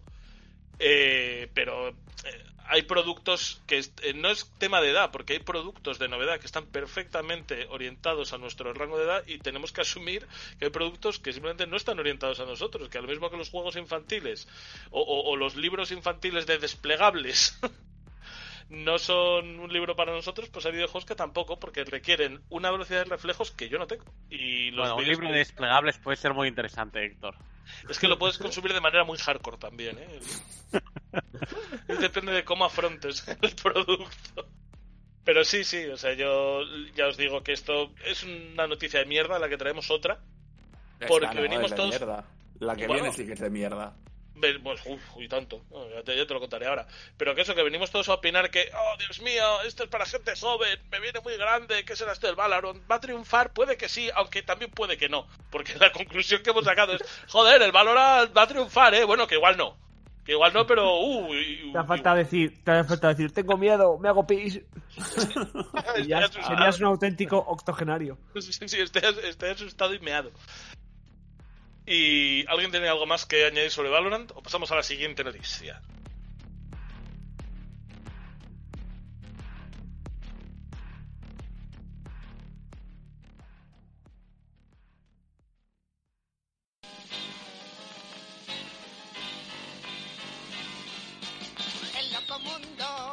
Payasos. Vaya mundo, es un caso. Que chifladura, nunca hay cordura. Es un mundo de locura. Última noticia de la fase de, de la sección de noticias de este mes de Downgrade es la peor noticia que podíamos traer y esto tiene un sentido. Era la peor noticia porque yo se lo iba a dar a Carlos. Porque a mí lo que me gusta hacer eh, a, a nivel de periodista con Carlos es darle cosas y ver cómo reacciona ante ellas. O sea, Darle retos, ¿verdad? Eh, Da- Carlos con las noticias es como un- una videoreacción. Entonces yo le quería dar a Carlos a ver qué, qué dice él como señor mayor, ese sí que es mayor, no tú, sobre otra noticia de mierda de Vandal. se están, Pa- se para están ser luciendo. nuestro parte del copy paste, para ser la parte del copy, tampoco deberíamos hablar demasiado mal, ¿eh? Mm, bueno, ¿qué, qué van a hacer? Nos ¿Banearme? metemos mucho con ellos, pero bien que traemos luego las noticias. Se ha jodido. ¿Y qué vamos a hacer? ¿Escribir las nuestras? Pues a ver, la cuestión es esta. Este es el, el tema con, con la noticia de Vandal, que es cómo sería un gamer del futuro, que es pálido, encorvado y con manos deformes según un estudio. Aquí viene una foto, una foto terrible, en la que hay un señor que, claro, como es un gamer del futuro, no se compra camisetas de su talla tampoco, que debe ser cosa de gamers, no, Claro. no lo comprendo yo. Que tiene unas ojeras, que es un poco Belén Esteban en fiestas de Gran Hermano. Qué cabrón. Y además, eso lo has visto en directo, ¿eh? Joder, y tanto. Eh, cuello alambre ahí bastante, bastante gordo, eh, bastante tal, y va en chándal, que eso es una cosa en la que sí, yo tengo que reconocer que hasta ahí sí. Claro. Que eh, Se, se parece, o sea, quiero decir, difiere tanto de lo que hay ahora, ¿verdad? O sea, pocas ferias de Hombre, videojuegos han pintado gente. es verdad, es verdad, ¿eh? Eh, que aquí somos mí, los gamers, mírame, mírame. gamers No, pero yo digo que ahora con el teletrabajo vamos a acabar todos así, ¿eh? Buah, ya te digo, chaval. Esto Vaya, es sí, el mundo ver, post pandemia. vaya Realmente, realmente esta Bueno, y noticia... el Ring Fit este.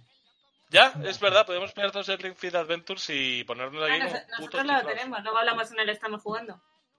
Eh, Ay, pues yo lo quería, ¿Te ha agotado? ¿Os, acorda- por eso. ¿Os acordáis de un cómic que había que era las consecuencias fatales de la masturbación? De un chaval de 17 años, de cómo iba evolucionando con enfermedad y toses y, y acaba muriendo a los 17 A mí años. eso no, no me llegó en mi adolescencia, ese libro. Creo que te quedaste, creo que te quedaste con la parte mala porque era un libro para desmentir mitos sobre la masturbación. Os lo voy a poner en el canal. Pero vamos, este es lo mismo, era... Claro, Pero ¿cómo eh, nos vamos a acordar de un cómic estadounidense, tonto de la mierda? eh, es un cómic francés. De encima. Bueno, ya. Peor, peor me lo pones. Acabo de cerrar la pestaña, no quiero ver Mira, no es por nada. David, fuera. Lo has dicho, ¿os acordáis? Como si nos pudiésemos acordar. Hostia, Estoy me- indignadísimo. No, no, me, me ha sentado fatal este tema, ¿eh? ahora cuando lo abráis y lo veáis... Muy enfadado. Lo estoy abriendo y se me... Uy. Puedo entrar en la ventana de nuevo de veros la cara, sí, sí. No, es, eh, bueno, pues sí, eso. Que si te masturbas te mueres. Y si juegas demasiado videojuegos tienes esta pinta de gilipollas que se... Que para esta Me- me gente sor- se supone que Me tendrá un gamer. del- de Yo la foto esta, la barriga. me ¿eh? gusta la que- camiseta enseñando el ombligo. A ver, voy a decir está- una cosa. Es parece lo que de enseñar ombligo y quizá no tanto. Yo tampoco me veo mucho, mucho mejor, ¿eh? Eh, bueno, A mí me sorprende esa barriga que parece que está apoyada en un cristal, tío. Está como, es barriga plana. sí. Sí, es verdad. Yo creo que es la falta de limpieza que han añadido, Ah. porque la camiseta también está sucia y, no sé, yo puedo ser un gordo asqueroso, pero al menos estoy limpio. Y te Sí, compras es- ropa de tu ¿Cómo talla. han llamado lo de la artritis Nintendo y el pulgar Sí. PlayStation? Y el pulgar A ver, y PlayStation. en cualquier caso, parece que han cogido un modelo de 3D Studio Max 4.0 de hace 30 años y han cogido a estirar por aquí, por allá, por allá, venga. ¿Qué puta mierda Eh, de a idioma? mí- Eh, un- un segundo, que es que esto es un segundo. ¿Qué puta mierda de idiomas en inglés que ojeras le llaman dark circles? Círculos negros. Bueno, también ojeras mí- también es un poco palabra de mierda, ¿eh? Pero... Lo que me llama la atención no es eso, lo que me llama la atención es cómo te queda la mano, que no sé si veis la mano izquierda, cómo está totalmente al revés de cómo debería Sí, ser sí, una sí. mano. ¿Por qué? Por eso, porque está deformada por la artritis de Nintendo y el pulgar PlayStation. Eso, A mí- eso no es deformado. A mí lo que, no, yo creo que es que el modelo la, la enseña, pero a mí me tiene que explicar este modelo la rutina de gimnasio que sigue para tener... La rutina, dice. No, no, la rutina de gimnasio que Héctor, sigue... pero ¿cómo pones Vale. la mano en esa posición? Que no, que no, A que lo ver, digo para tener eso- esas brutalidad de... de joder, ¿cómo- ay, de trapecios. ¿Cómo, ¿Dónde No, no. se consiguen esos trapecios? Por Dios. Pues no lo sé, pero a ver, eh, lo de las falanges hiperdesarrolladas es lo único que tiene el pobre. Sí, sí, sí, sí, sí. y la otra pregunta. ¿Llegan los brazos de la gente normalmente hasta tan abajo? Porque por muy mal que te comportes, no te van a crecer los brazos. Incluso está si te levantas, si te levantas, te, te darás Pues contra abajo y llegan Barbarella tus igual brazos. Tiene man- brazos simiescos. Bueno, Claro, creo yo- que yo- Bueno, esta noticia de mierda debería quedarse ya ahí, porque yo lo único que venía a, a creo que es la comentar- noticia menos radiofónica que hemos hecho y mira Sí, que hemos hecho sí, algunas... sí, sí. Pero yo lo único que venía a comentar es que hay que ser muy imbécil para teniendo una revista de videojuegos, una revista de gente que le gustan los videojuegos y que quiere informarse de esta cosa, sacar eh, una noticia tan sumamente amarillista, estúpida y que viene a perpetuar estereotipos que no son ciertos y que en todo caso no tienen ningún motivo que ver con los videojuegos. Porque me gustaría a mí saber, si yo me pongo a hacer el cuñado y a dibujar la persona que se pasa el Netflix cada fin de semana, que está a todos los streamings de series de mierdas, si tiene un mejor aspecto. ¿Sabes? O... Bueno, es que Bueno, yo no creo que sean conceptos excluyentes. Sí, sí, sí, pero vamos. Y, y, Héctor, siempre habrá alguno más imbécil que, él- que ellos que, que comentan la noticia en un programa de radio, ¿no? Claro, sí, sí. Por favor, ¿en qué momento hemos negado en este programa ser los más imbéciles? O sea, los más. El, el, el the biggest. Lo que Ah, pasa es que cada vez nos llevan a esto. Nos llevan a esto. Justo Mantener el nosotros extremo. no nos lleva a tener que comentar estas noticias. Claro, claro, somos. Comentar una foto. Dame un minuto, voy a sacar la bolsa de Doritos. somos la Telecinco de. La Telecinco del podcasting. O sea, No gritamos lo suficiente. Ya, ya, ya, ya, pero, pero porque saturamos. Y, y nada más, esta noticia solamente venía para decir esto, que a- vergüenza me da a día de hoy que siga habiendo gente que piense estas cosas, que se crea estas cosas. Más que nada porque no es por pensar, o sea, es, eh, perdón, es porque no piensan que hay muchas actividades a día de hoy que te podrían dejar así, como son las series, como es la propia lectura. O sea que bueno, vamos a salir de este ridículo para entrar en otro ridículo peor todavía, que son los videojuegos japoneses.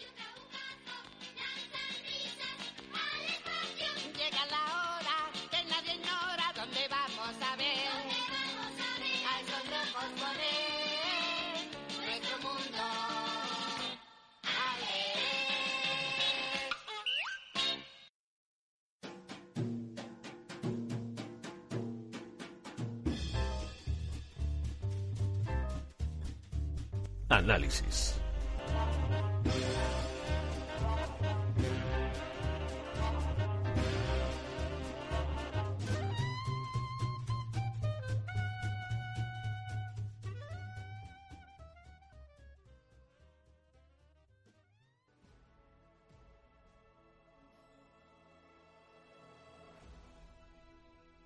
que, como hemos dicho antes, extrañamente, por, debe ser por los virus o por algo, eh, tenemos un juego de análisis de actualidad, que es el Final Fantasy VII Remake, y que queremos empezar, yo particularmente, dándole las gracias a Square, porque estaba previsto el lanzamiento para el día 10, y a nosotros nos llegó la edición completa el día 1 de, de abril, o sea que adelantaron las entregas de los, de los juegos para que la gente pueda disfrutar del, en el confinamiento de él y se lo pase Pero todo no se podía jugar. Sí, lo que Sí, no sí. se podía era compartir. Ah, pues Estaba capado el... El hacer También capturas de tienen- pantallas o el compartir. Que normalmente también tiene una fecha de instalación, ¿no? O no, de activación del juego. Tú hay veces que lo puedes instalar, pero no puedes jugar hasta que... Eso, las copias digitales. Nosotros, como teníamos una copia física, de hecho, en el programa anterior hablamos de que estábamos preocupados porque por culpa del coronavirus Square Enix no garantizaba las entregas, ya que lo que llegaban a las tiendas a lo mejor luego no podían repartirlo. Y entonces, nosotros como lo compramos directamente en su página, nos llegó el día 1, maravilloso, Y el día de uno a jugar. A través de un ascensor, sin ver al mensajero ni nada, todo así muy futurista. Visionario Kojima. Sí, poco le pagan. Y nada, ¿qué que eso, que pudimos disfrutar de él antes de tiempo Y terminarlo antes de tiempo. y terminarlo antes de tiempo y, que, y quedarnos otra vez con las ganas de, de empezar con la segunda parte. Con la segunda. Y nada, sensaciones. Eh, a ver, eh, hay que tener en cuenta, por lo menos por mi parte, que el Final Fantasy VII original es uno de mis juegos favoritos de siempre. O sea, yo solo he dado dos dieces a videojuegos en mi vida. Uno es el Final Fantasy VII original y otro es el Witcher 3. Entonces, mis expectativas en este juego eran muy altas y no voy a ser objetiva para nada. O sea, todo va a partir de ahí, que la gente lo tenga en cuenta. Es de, de lo que yo esperaba y de lo que me ha parecido. Sí, yo creo que hay que diferenciar bien en gente que no lo jugó y gente que lo ha jugado. En su momento, no digo recientemente, pero que lo jugase en PlayStation o, o que no lo ha visto nunca. Claro, porque es que las sensaciones van a ser totalmente distintas para un tipo de jugador o para el otro. O sea, desde mi punto de vista, desde la nostalgia, mm, me ha gustado las cosas nuevas, cosas nuevas que han metido. Han enfatizado mucho la historia de personajes secundarios que en el original no podían, eh, no podían profundizar, pero han cambiado ciertas cosas que a mí me han chirreado mucho. Luego haremos un spoiler alert cuando avancemos un poquito para quien quiera dejar te, de escuchar. te iba a pedir. Muy bien. Sí, sí. pero eso, spoiler de juego de hace 30 años. Claro, tampoco es muy... No, No, pero, pero en creo cuanto a las cosas nuevas que han metido. Sí, sí. creo no, que sí que no- sería vigente. Que sería vigente que se hiciese un spoiler alert, porque habrá gente que no ha jugado al Final Fantasy VII de ninguna manera, ese es mi caso, y se está planteando no tocarlo ni con un palo. Bueno, Entonces, ¿qué te preocupa? ¿Qué más No, bueno, Que es mentira, no, de, de verdad, No, debería no. plantearme jugarlo, pero Es no un gran juego. creo, pero- Una cosa que, que hay que tener en cuenta. O sea, sigue siendo como historia maravillosa.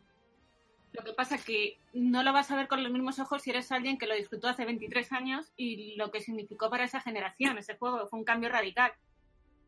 Entonces, las expectativas y una historia de personajes que tienes, que llevas toda la vida con ellos, ponerse de acuerdo todo el mundo va a ser muy difícil. Entonces, yo quiero dejar claro que objetiva no voy a ser, o sea, que todo va a partir de ahí. O sea, no. O sea, alguien que no lo haya jugado, yo se lo recomiendo. Aunque también digo que si no eres muy fan de la saga, que pues has esperado 23 años y que es probarla ahora, esperaría que esté la segunda parte. Para jugártelo seguido. Y una pregunta, porque no se sabe cuántas partes van a sacar de esta mierda.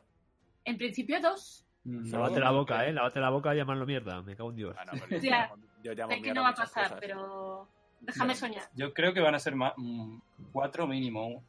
Es Como hagan que- cuatro, me matan. Es, es que si van a ser más de dos. Decir, espérate a jugarte el 1 cuando salga el 2. Cuando salga el 2 vas a decir, espérate Es a que no lo sé. el A 3, ver, que, mi que es una de las cosas que yo sensación- pienso, ¿eh? Luego entramos bien en todo, seguimos el guion, pero mi sensación general con el juego es que han hecho una intro muy larga. Sí, es que lo que realmente en el original pasa muy rápido, que es solo lo de Midgard del principio, es hasta que sales de la ciudad. que es cuando empieza el juego. Aquí lo han alargado mucho metiéndote personajes secundarios y es verdad que empatizas mucho con que ellos. no existían que en el juego, que, que no ¿Perdón? existían en el juego original esos secundarios o, Sí, o sí. que los han desarrollado más. De hecho, salían poquísimo. Sabías que estaban ahí y que eran importantes para la historia, pero es verdad que no, que no tenían mucho peso. Y ahora los han desarrollado más y, y te, han desa- te han hecho ver realmente lo que habías hecho con explotar el reactor, que Bueno. más la vida cotidiana de la gente, de dar importancia a los, a los hechos que, que habían pasado en el primero, o sea, en el original pasaban muy rápido. Pero a ver, para los que no hayan jugado al juego o no sepa, el principio del juego, tú eres parte de una organización ecoterrorista llamada Avalancha. Y a lo mejor en el juego original no se notaba tanto las consecuencias de ser un terrorista, de ir poniendo bombas en reactores, con todas las consecuencias que tenía, que ahora, ahora empatizas muchísimo. No solo con los miembros de, de la organización, que todos Pero tienen sus motivaciones, sino con las consecuencias que tienen. A ti- Aquí te muestran la gente, o sea, aquí te muestran lo que ha pasado. Pues si tú, si tú empatizas, imagínate a Otegui. Fu. Claro, Claro. sí. Tú, tú te pasas, pues, paseas caminando al lado de la gente y escuchas sus conversaciones, sus problemas. sus- Tú ves a gente llorando en la calle de que si su familia ha muerto, que si no pueden contactar, que si el barrio está destruido, que qué ha pasado, qué va a ser ahora, del miedo, niños llorando, o sea, todo eso te lo muestran. puedes- La pregunta, ¿puedes jugar como Sinra? Porque claramente, por lo que contáis, te das cuenta de que tú eres parte de los malos. ¿Qué te digo? Sí. Eh, ahí entraríamos un... es o como, sea, como un- Star Wars. Claro, o sea, en Star Wars, en las nuevas, a lo mejor se han puesto un poco más, sobre todo en Rock One, ver las diferencias de que tiene consecuencias. La resistencia, ¿no? Que no son todos tan buenos. Pues aquí vendría a ser un poco igual. O sea, tú- La- tú estás la poniendo- muerte- por muy buenas que sean tus intenciones, estás poniendo bombas en los reactores de una ciudad. Yo siempre he por dicho mucho que que, para quieras salvar el planeta, por mucho que tengas tus motivos, Los buenos son el imperio. estás, estás jodiendo a, a A la gente. Todo- todos los eh, trabajadores independientes que murieron tras la muerte, claro. Pues aquí te lo muestran un poco igual. O sea, tú ves aquí a los soldaditos de Sinra, que son un poco funcionarios, tú Mm. vas por ahí cargándotelos. Sí. Entonces, a mí esa parte me mola mucho. O sea, ver eso, el, por ejemplo, los personajes de, de Jesse, de Big, de Wade, que, que siempre aparecían por ahí, aquí tienen su propia parte jugable. O sea, empatizas mucho con ellos. Y están muy bien hechos. O sea, es verdad que O la sea que, historia... o sea que- que aporta un poco una dimensión adi- adicional al juego original. No es un remake al uso a lo que no, de hecho, una cosa que quiero decir, que a mí me da miedo que no sea un remake, sino un reboot. Porque las cositas Ajá. que han cambiado... Sí, eso es Pero- el polémico final que luego si quieres... Sí, eso es. Eso cuando lleguemos al final del análisis que vamos diciendo, es que han cambiado ciertas cosas muy importantes en el juego. En la historia original del juego. Yo es que, perdón por, por esto, porque es que creo que antes o después vamos a hablar de ello. Yo creo de verdad que cuando una obra ya existe, o sea, hay gente que dice, joder, es que han metido cambios.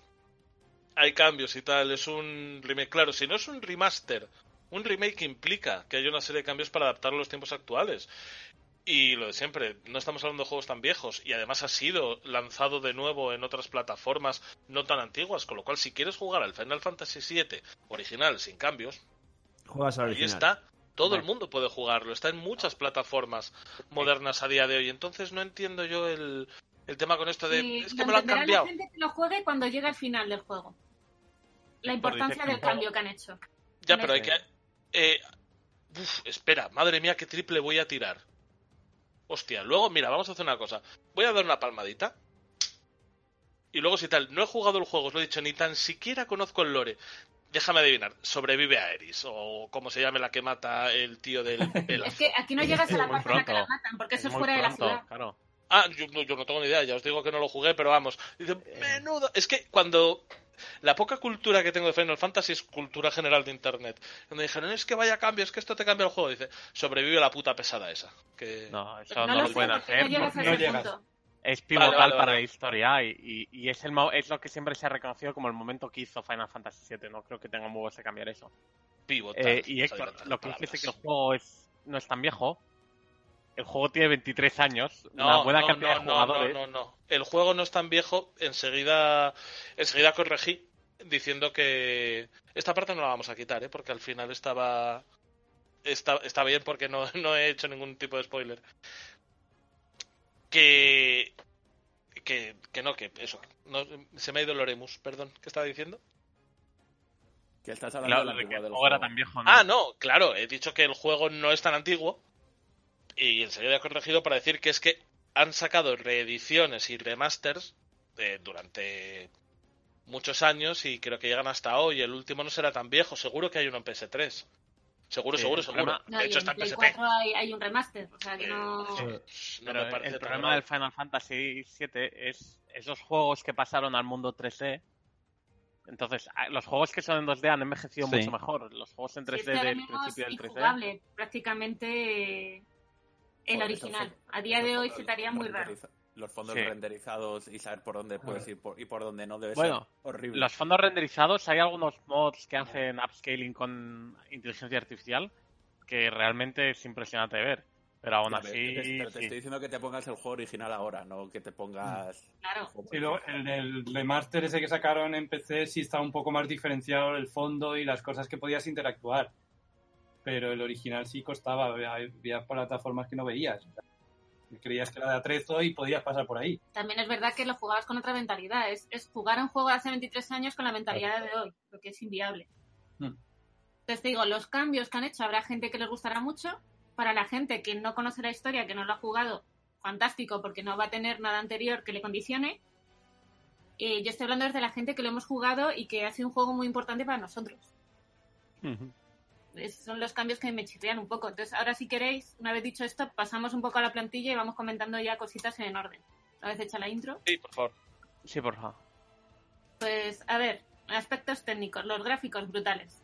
O sea, se nota que es un juego hecho con muchísimo cariño, que está cuidado al detalle, pero de una manera alucinante. Tanto los los fondos como las texturas, las luces, las expresiones faciales, todo es, es alucinante. Esos patinazos mismo, que he visto eh. en Twitter, de que eh, texturas que son un PNG pegado. Justo. Eso he escuchado, No, o sea, eh, son yo gente que se ha dedicado a buscarlo lo a mano. Que les dieron libertad total de usar texturas que normalmente les limitan de para la pared esta tenéis dos texturas y las vais poniendo. Y todo lo contrario, les dieron libertad y por eso ocupa 110 gigas, no sé cuánto ocupa, porque no les limitaron el número de texturas que podían usar. O sea, O sea, es que no ves dos paredes iguales. De hecho, no ves dos escalones iguales.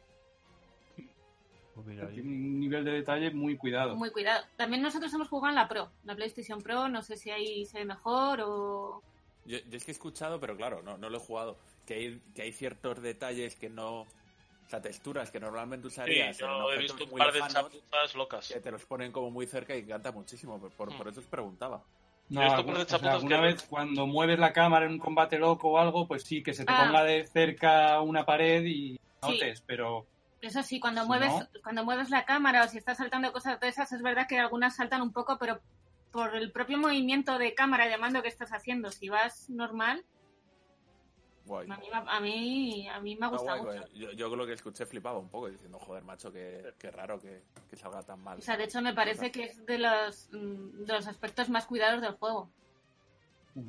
O sea, incluso la textura de la ropa de ellos, de los personajes en cada momento y mm, en cada escena de, de vídeo que te van poniendo llevan lo que tú les has puesto. O sea, es que hasta las materias que les vas poniendo se ve la lucecita distinta en cada arma según se las ha ido cambiando en el momento importante. O sea que me parece que está bastante cuidado. sí, en eso muchas veces te da más la sensación de estar viendo una serie, una peli o algo, porque hay largas secuencias y cosas que no pasan nada, que solo vas caminando.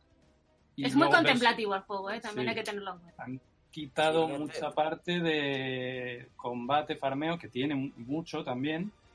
Pero, Pero porque de- esta parte de la historia no lo tenía. Es lo Mm. que digo. Se han centrado en presentarte a los personajes. Sí, que eso, que muchas veces eso, lo repito, que te da sensación más de estar viendo un anime o algo así Mm. que de estar de verdad en un juego. A ver, no es hiperrealista. Un poco hay que ir a eso. Pero me, para mí me parece que está muy cuidado. Que la sensación que te da de cómo te muestra la ciudad, cómo te muestra los personajes y cómo te muestra el universo en general de Final Fantasy está muy logrado. Muy conseguido y hecho con mucho mimo. Quitando los NPCs, que tienen cuatro modelos y son lo mismo que se repiten hasta la saciedad. Lo que son personajes principales y las calles, las casas, todo eso está, está muy bueno. Sonido, lo hemos jugado en japonés, como tiene que ser. Con las voces en japonés.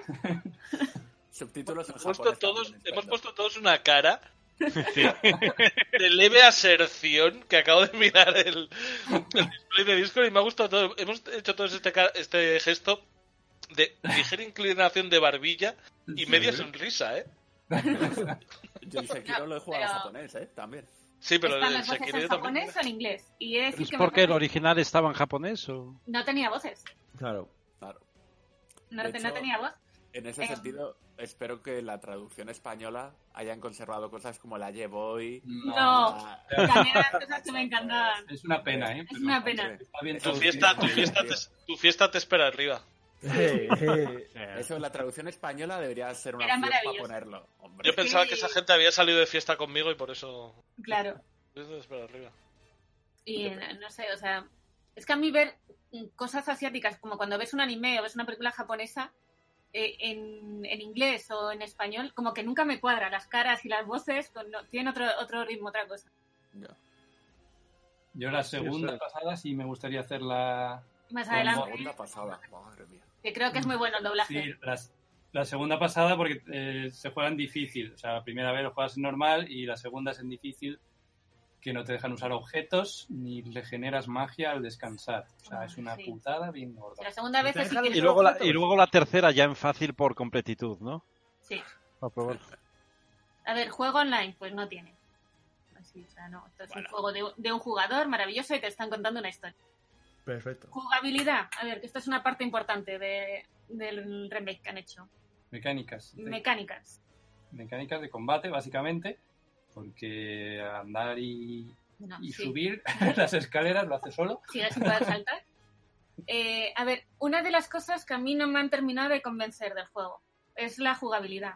Porque a mí me parece que se queda a medias. No Mm. es un juego de acción y no es un juego de turnos. Entonces, está ahí en un Lo limbo. mejor, de, lo mejor de los dos mundos. Claro, eso es lo que han intentado y a mí no me ha terminado de convencer. O sea, a nivel personal. Ya cuando intentas eso, corres el riesgo de quedarte en lo peor de dos mundos. Claro, porque si tú quieres jugarlo como un juego de acción, elegir de, mira, yo elijo un personaje eh, con el que voy a jugar, que puedes ir cambiándolo con un botón, vas pasando de uno a otro, como en otros juegos de Final Fantasy, y quiero que los otros dos que van en mi party hagan cosas, la inteligencia artificial es muy mala. Nunca van a hacer lo que quieres, les van a matar, Es que no hay opción. no de- tienes opciones de decirle lo típico de, pues que uno se ponga a la defensiva y otro en ataque, no hay opción ninguna. Y, y el Final 15 sí lo tenía, de decirle, tú eres de soporte, tú gasta magia, tú no, tú no sé qué. Y a la vez podías ir cambiando está- al personaje y ir usándolo cuando tú querías, pero mientras no lo estabas usando, podías decirles qué querías que hiciese. Llega a ser no. frustrante. O sea, que, que, no, que no hagan lo que tú esperas, porque hay veces que es súper frustrante cuando tú llevas veces- un, un acompañante que le matan o que no tal. Y Que se "Me cago en ponen siempre, puta". o sea, hay personajes, hay monstruos, hay bosses que tienes que matar de lejos, porque si te acercas te petan, los típicos tienen un aura, y les ves que están ahí pegados a su sombra, a su culo, por más que intentas separarlos. O sea, tú cambias de muñeco, lo tiras para atrás, empiezas a disparar, cambias de muñeco, tiras para atrás. Ujú. Y eso sí es un poco rollo. O sea, yo veo que está pensado para que vayas cambiando de personaje, que es verdad que Sí. si es un, una jugabilidad por turnos encubierta, tú nunca, o sea, aquí otra cosa que no puedes hacer es, nunca puedes esquivar todos los golpes, siempre te van a dar. A ti te van a cortar las animaciones, o sea, el tiempo de carga de las magias, o a ti te lo cortan, pero siempre, da igual lo que hagas. O sea, el- te lo van a cortar. Lo que se llama el casteo. El casteo. O sea, es como. Da igual que tú cambies de personaje que, que el otro que se queda ahí le va a tirar. eh, por ejemplo, los, los monstruos siempre, casi siempre van a ir a por el personaje que tú controles. O sea, va a pasar de los que tiene al lado y siempre va a ir a por el que tú controles. Es decir, que si tú tienes pegando a los de cuerpo a cuerpo al lado y dices, bueno, me voy a alejar un poco, voy a coger a- al mago, al que tenga puesto como mago o de curador, que vaya echando cosas. En ese momento el monstruo va a pasar de los que tiene al lado, da igual que le estén metiendo unas manta de palos tremenda y te va, va a ir a por el va a ir a por el que estás controlando. Entonces tampoco tiene esa lógica, no sé. Pregunta, ¿os hubiera gustado que tuviera un sistema como el modo Gambit del Final 12? A mí sí. Sí, sí, sí ¿Lo totalmente. podéis, lo podéis desarrollar para los que no sabemos lo que es el modo Gambit del Final Fantasy XII? Eh, os lo dejo a vosotros si queréis. El modo No, gambitero. En el modo Gambit del Final 12 tú podías configurar a los personajes con reglas, na- no especialmente complejo, pero para que un poco pudieras indicar qué querías que hicieran. En plan de, oye, si alguien tiene menos de 30% de vida, lanza una cura. Si alguien está muerto, lanza una resurrección. Si no, ataca a distancia. Como 10 líneas de programación con un if tal, hace esto. do Qué tal. pereza, no, tío. pero tampoco lo tenías desde el principio. Una cosa que estaba muy bien ganando. es que tenías que ir desbloqueando e ir ganando todas esas opciones. Sí. Pero es decir, yo me, me conformaría con algo tan simple como lo que han hecho en el anterior, que es simplemente poner defensa, ataque o intermedio. Con eso me habría conformado. O sea, es decir, tú que eres el mago, ponte a tirar pociones o a curar o a quedarte lejos. Tú que te tengo ahí con el arma subida a tope, ponte a atacar a muerte. Simplemente eso, para que mientras yo no te esté controlando, estén haciendo un poquito lo que quieres. Porque Sí, lo mismo, aunque tú cambies de personaje, no siempre puedes usarlo, porque se les tiene que llenar las barras de las Mm. barras de ataque. Entonces, para mí se queda muy a medias todo. Sí, era un poco exagerado porque había gente que se acababa el juego si- sin mandar comandos, simplemente a base de dejar que Gambit hiciera todo con Sí, el sí, si te lo currabas Si te lo mucho, mucho. Pero he de decir que tenías que encontrar esas líneas, o sea, tenías que Sí, sí. jugar y tenías que hacer cosas para poder llegar a tener eso. Ay, Yo no estoy convencido de si era un acierto de diseño o no, la verdad. Después de haberlo jugado y... Con un eh, modo, o sea, lo típico que tienen otros juegos, de tú curas, tú el atacas. 15, sin ir El más 15, lejos. el 15 lo tiene muy El bien. 13 para- tenía eso también muy claramente. Tenías de tanque, de ataque, de Claro, soporte. algo más simple, porque lo que está guay es ir cambiando de personaje. Eso está muy guay, porque Sí, además a ti te gusta controlar a todos, pero que mientras no los estás controlando, Y- sí, pero está que no están pensado, haciendo el mongo. está pensado para eso, para que vayas cambiando siempre, todo el rato, todo el rato, todo el rato, pero a veces es un poco rollo. Sí. Porque además se te llena eh, la barra cuanto más ataques tú. Y cuando tú no lo estás manejando, no atacan a la misma velocidad que tú. O sea, No se le rellena la barra, con lo cual no puedes cambiar al personaje y aunque cambies no van a poder hacer nada. sí. Joder, qué cosa más rara, ¿no? A ver, es, es una cosa intermedia. Está bien, pero a mí no me ha terminado de gustar. Y Es- las invocaciones. En la demo era igual, ¿no? Pero a lo La demo no era igual, lo que pasa es que jugabas solo con dos personajes, Y no te daba tanto tiempo a darte no te da cuenta, a tanta cosa también porque era un combate muy corto. Claro. Y los dos estaban atacando cuerpo a cuerpo, no tenías más opciones. Mm, Es que, claro, yo, yo que jugué la demo, sí que estaba haciendo memoria y no noté nada raro en el combate, claro. Pero es eso, a que jugaste sobre todo como si fuese un juego de acción, centrándote en un personaje, Bueno, iba cambiando un poco entre al Barret otro. y, y Cloud, sí. Iba cambiando. un Básicamente. poco. Pero es verdad que solo tenías dos y, y que el combate es verdad que solo gordo solo hay uno, sí. a ver, no está mal del todo, pero para mí se ha quedado en tierra de nadie. No, no termina de ser ni un turnos, por mucho que digan que es un turnos encubierto, ni por un, un juego de acción. Para mí le falta. Y luego las invocaciones tampoco, tampoco me gusta cómo están, sinceramente. Una de las partes muy importantes de todos los Final Fantasy, sobre todo en el 7, son las invocaciones. Y aquí tú las tienes, te las tienes que equipar, eso maravilloso, tienes tus materias, tienes que ir subiendo las materias, igual que en el anterior, pero tú no tienes control de cuándo sale, de cuándo sale la invocación. Es decir, la invocación, de repente, cuando pasan ciertas cosas en el combate, que no siempre, ni contra todos los monstruos, se te activa, y tú solo puedes lanzar una. Da igual que todos tus personajes tengan una invocación, que solo vas a poder lanzar una por combate. Y eso te lastra bastante. Te lastra mucho. Porque, y, o sea, yo no he notado, a veces era súper aleatorio de cuál de las tres que tenías equipadas salía. O sea, podías tener una de fuego, una de hielo, una física. y- Normalmente se, te, te- se te activa la invocación que tiene puesta el personaje con la barra de combate llena. Y al final no las aprovechas. O sea, no, no tienes esa opción de estrategia de, de voy a usar esta invocación con este bicho o voy a echarme primero una, un- no sé, una que me cure en un momento determinado y en el mismo combate al final una de ataque. O sea, me parece que, que te quita toda la estrategia de usar las invocaciones. No sabes nunca cuándo van a salir, ni si te van a salir. En caso de que salgan, yo creo que es el que tiene la barra cargada, la que, la que sale. Sí, es verdad que en el original eh, las tirabas, aunque fuera contra el bicho más cutre, solo por ver la animación, porque te molaba el bicho que salía. O por acabar rápido. Sí, no, pero que tenías esa opción de, ala, voy a ver ahí Ifrit otra vez que mola todo. Claro. Y lo sacabas porque podías y ya está. Porque te gastaba tu magia, tú tenías ahí tu magia y decide- decidías en qué querías gastarla. Aquí no. O sea, aquí no es que tengas una barra de invocación que podrían haberla puesto o lo que sea. No. Pues es distinto, es otro, es otro sistema. Es- Aquellas éramos tan impresionables que no era poco habitual el hecho de, de dejar una animación todas las veces que hiciese falta simplemente porque nos Claro. Sí, flipaba. es una de las cosas que más me gustan de los Final. Fantasy. Como que dejarlas, que yo sepa, no se podían cancelar. Había un momento en que ya decías, pues tiraría que a los caballeros de la mesa, pero ya, Yo, pero por ejemplo, me refiero a que los tiempos eran largos, a que los tiempos Sí, cambian es verdad. A que los tiempos cambian porque yo las animaciones no me cansaba de ver las animaciones de, de los superataques en el Dragon Ball de Saturn que ya ves tú cómo se veía aquello y sin embargo ahora en el Dragon Ball Fighter Z eh, Es decir, que aquí no son muy largas ¿eh? las animaciones, son bastante cortitas. Se han No, puesto... en el Sí, original una vez que salen, hacen podía su- ser larga. No, aquí hacen su entrada, luego se quedan por ahí por el escenario haciendo sus ataques. Claro, no es que salgan, hagan un superataque y se vayan. Es que se quedan por ahí rondando y haciendo, haciendo movidas. Y tienes en tu menú aparece una nueva opción de tirar las magias de la invocación en vez de gastar la barra para poderes tuyos. Y luego al final, ya cuando se ca- acaba el tiempo de la invocación, sí hace su superataque y se, y se pira. Pero que es lo que decimos, que sale o cuando le han hecho mucho daño a un personaje o cuando a ellos le parece. Cuando haces vulnerable, pero no contra todos los enemigos.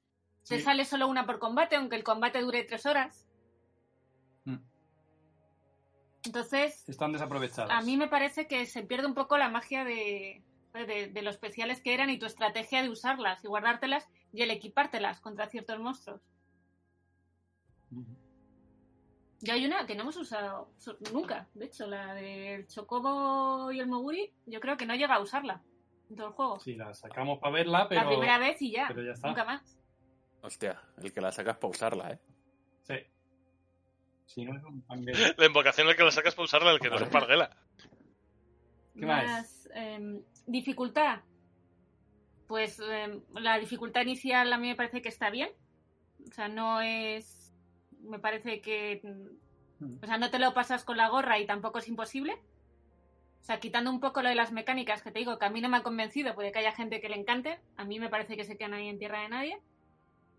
Pero una dificultad bastante correcta. Y luego tienes la opción en la segunda vuelta de jugar en difícil, que creo que es Sí, dificilísimo. eso, eso sí que hace honor a su nombre. Eh, creo que lo he dicho ya antes, pero eso, Sí. te impiden usar todo tipo de objetos. O sea, alas de Joder. fénix, pociones, éter, nada que te Pues- puedas curar, ni magia, ni resucitar, ni dopes, ni nada, Nada. ningún beneficio, ni, ni quitarte antiveneno, ni nada. Y al descansar, solo recuperas vida, no recuperas la magia. Entonces, dependes a- absolutamente todo el tiempo de la regeneración automática de magia que tiene cada personaje. que es bastante poca. Sí, que habrá armas que las seten un poquito, pero será un 10%, un 20% más de regeneración. Pero es como que cuando uses una magia, que la, que la pienses muy, muy bien a quién la usas y cuándo la usas, porque mm, va a ser jodido Recuperar ese, ese gasto. y eso es para una segunda pasada. Eh, rejugabilidad, pues eso, esta segunda pasada, pero vamos, la historia es la misma y poco más.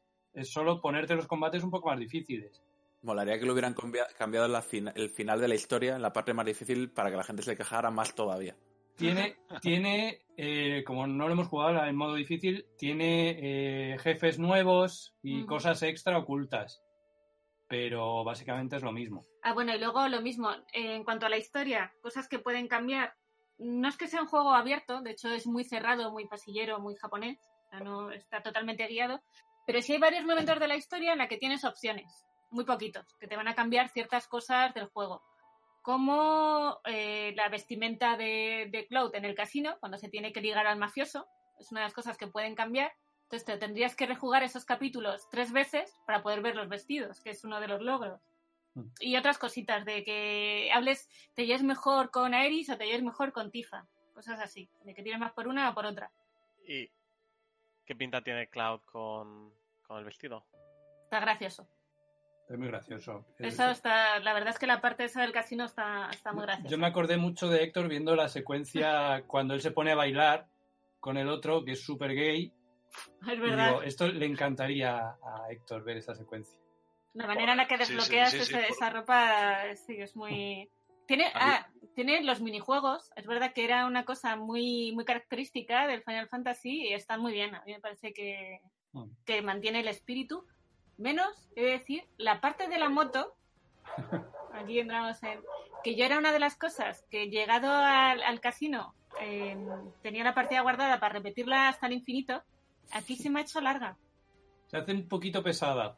O sea, teniendo en mente el recuerdo del 7 original, De lo divertida que era la parte de la moto. aquí no es tan divertido. No Aquí es, es difícil, es pesada y es, larga. Muy espectacular, Eso sí. pero sí, no, no es tan disfrutable. O que ya somos viejos, ¿no? También puede ser. Que han estirado mucho. Por lo que decís, Hay- suena que hay mucho de eso. No, y que yo me lo imaginaba más arcade, más divertido, más sencillo, más. Y aquí es. No sé, es, es complicadete. Estar demasiado centrado en que no te maten como para disfrutarlo, yo creo. Que también está bien, o sea, pero quiero decir que desde nuestra visión viejuna de recuerdo, es una de las cosas que me han, me han chocado. A ver, la parte de guion, que es importante. Pues eh, la historia principal sigue siendo Final Fantasy VII, una historia buenísima. Eh, cambian ciertas cosas que a mí no me terminan de convencer, otras sí. Y aquí entramos en el modo spoiler, entonces el que quiera el Dios momento y el aviso para que quiera dejar Pero- de escuchar. ¿Pero qué vas a hacer? ¿Va- ¿Vas a hablar de, de cosas del juego? ¿Del nuevo o del viejo? ¿O, la, o comparativas De comparando uno con otro. De cositas que no, Pero no está en spoiler. no están en spoiler. No a está ver. en spoiler. Puedes ver, hablar. Puedo hablar. O sea, el momento, la aparición de Sephiroth. Cuidado. Aquí la han adelantado muchísimo, pero muchísimo que me parece que en el minuto 5 ya aparece Sephiroth. Cuando no debería aparecer ni deberías saber quién es, que parte del encanto y del miedo que te generaba ese personaje era no saber quién era o qué intenciones tenía, hasta el momento final de donde llega este juego, que es eh, el, combate con el malo malísimo de Sinra, ¿no? Cuando ya te enfrentas a ellos, es en el momento en el que veías a, Sephiroth por primera vez. Y aquí te lo van poniendo antes con ciertos flashbacks y ciertas cosas que a mí no me terminan de convencer. O sea, porque, no sé, también te digo, por, por la imagen que yo tengo en mi cabeza de- del personaje. Sí, yo creo Eh. que han querido aprovechar el tirón del personaje para ir metiéndolo y, y a la gente que lo juega de nuevas que vea lo que mola Sephiroth. Pero Claro, es que yo- metiendo al yo- final también mola, o sea, quiero decir, la gente es verdad que, que ya no es una sorpresa, todo el mundo tiene la imagen del personaje, aunque no sepas de qué va la historia, el personaje en sí es reconocible. Pero desde mi punto de vista, si te lo hubiesen dejado un poco como la antigua, que no sabe sus intenciones, no están claras, te darían más miedo y sería más espectacular que como lo han metido ahora. Que para, para la gente que no lo ha jugado, mm, se les queda el culo torcido porque no van a entender nada. Y para la gente que ya conocemos la historia, no hay cositas que no. O sea, que, que han cambiado, que han cambiado la historia. O sea, para meterte a Sephiroth y esas cosas, hay cosas de la historia que han cambiado. Que parte de ese cambio es el final, que está dando polémica porque está abierto a interpretación, que hablan de un horizonte de sucesos claro, entonces ahí están las dos vertientes, que lo dejan un poquito abierto de, ah, pues a partir de ahora hemos roto el- la línea del... La línea temporal del juego. y podemos hacer lo que Y a ver qué hacemos, claro. el próximo o, o al revés o es como un guiño de que vamos a seguir haciéndolo ahí está la polémica que está un- a ver, ¿cómo lo llaman? es que no me acuerdo del cruce del El cruce del destino. el cruce del no- destino y entonces ahí hay un par de Pues- flashbacks raros eh, Cosas que no deberían aparecer y aparecen. y entonces ahí es donde la gente está diciendo hostia, a ver si se van a cargar todo lo que pasa después y van a hacer lo que sale de los cojones Por nada, pero sin tener muy claro de lo que habláis, esa idea me suena de puta madre, Sí. ¿eh? Puede- Yo lo pienso con, un con alguno de los juegos de referencia que tengo yo en, en, en- en mi Sí, pero- vida no sé. y me parece un giro Pero por eso te digo que no sería un remake, que sería un reboot. O sea, si realmente te vas a fumar la historia, vas a coger los personajes sí, sí, sí. y la vas a contar de otra forma, en un, que además has dejado abierto en un universo alternativo, mm, sí. no lo llame remake. Mm. pues a ver cómo se llama la siguiente parte a lo mejor no, se- no le ponen la coletilla de remake A lo mejor le ponen reboot. Reboot. No sé, y por eso durante el juego te aparecen ciertos flashbacks y ciertas cosas que te digo, para la gente que no tiene idea de la historia no va a entender nada, que no sé hasta qué punto eso es bueno o malo. Y para los que ya Ya. conocemos la historia, yo no termino tampoco de entender por qué lo meten en ese momento. Porque mola, porque Sephiroth mola y. Ya, Zack y mola y, y Eric mola, pero, Ya, bueno. pero no le encuentro sentido. Pues a lo mejor no tiene más motivo que ese, ¿eh? Que Ya, siendo un puede juego ser. de, de Digo que como episodios. historia sigue siendo una historia muy buena. Y te digo, yo he empatizado, vamos, 100% con los personajes. Y, y a pesar de todo lo que estamos diciendo, yo, yo lo he disfrutado muchísimo. Sí, sí, sí. O sea, es decir que... Y vas conociendo eso, el conocer lo que es la organización Avalancha, conocer mejor a sus personajes, las intenciones de cada uno y todo eso, ayuda muchísimo. Y el paseo por el museo de Shinra, pues está muy chulo. está muy chulo. En el que te explican un poco la historia. Pues esas cosas están bien, están muy bien. Y, y poco más, Mm. ¿no? Sí. Que es muy recomendable. Querríamos escuchar la nota. Y le damos una notita. Mm, no sé si será la misma. Para mí es un 9. Un O sea, 9. no es el 10 que me esperaba, no es el juego que pensaba que iba a tener, pero sigue siendo un juego maravilloso y muy recomendable. A mí se me hizo corto. Me realmente. gusta, me gusta, me gusta el matiz. Joder, Miguel. No, pero te- Vienes aquí, vienes provocando, vienes no, no, provocando. es que, es que realmente No te la digo, nota, eh, digo el juego. es, es una Las, intro. horas de juego, Ah. no la nota. O sea, es que el juego es una intro. Es un conocer a los personajes, pero realmente no. O sea, el juego empieza donde se acaba este. Pues a mí me parece un poco mierda, ¿eh? Sí, sí, por eso digo, a alguien que no sepa lo que hay detrás, no sé si esto le parecerá una buena historia, porque, Porque van- no unos te tíos, cuenta- unos terroristas llegan, ponen una bomba, conoces a sus colegas y van a poner una segunda bomba y pasa una movida, ya está. Ya, joder. Es como, bueno, mola, porque todo el proceso mola, Las animaciones molan, la historia mola, como está contada, los personajes son súper te empatizables. enamoras de de todos, pero eso, Pero me, se me queda ahí. falta, me falta. Es como, ¿y ahora qué? O sea, no me parece, si fuese una serie, no me parecería un buen final de temporada. O sea, es como. uf. Hombre, tal como lo contáis ahora, eh, tiene que ser muy bueno para ponerle un 9. ¿eh? A ver, Todo es que lo otro. Sí, sí, sí, De todas maneras me ha gustado me ha gustado la matización que había hecho y dice, no es lo que me esperaba, pero sigue siendo un juego maravilloso. Es lo que hablábamos antes de que ella está haciendo la nota en base a la expectativa. O sea, el, el análisis lo hace en base a la expectativa. Pero para mí tenía Sí, que haber sido juego este juego. O sea, Pues eso es. Alright. Muy bien.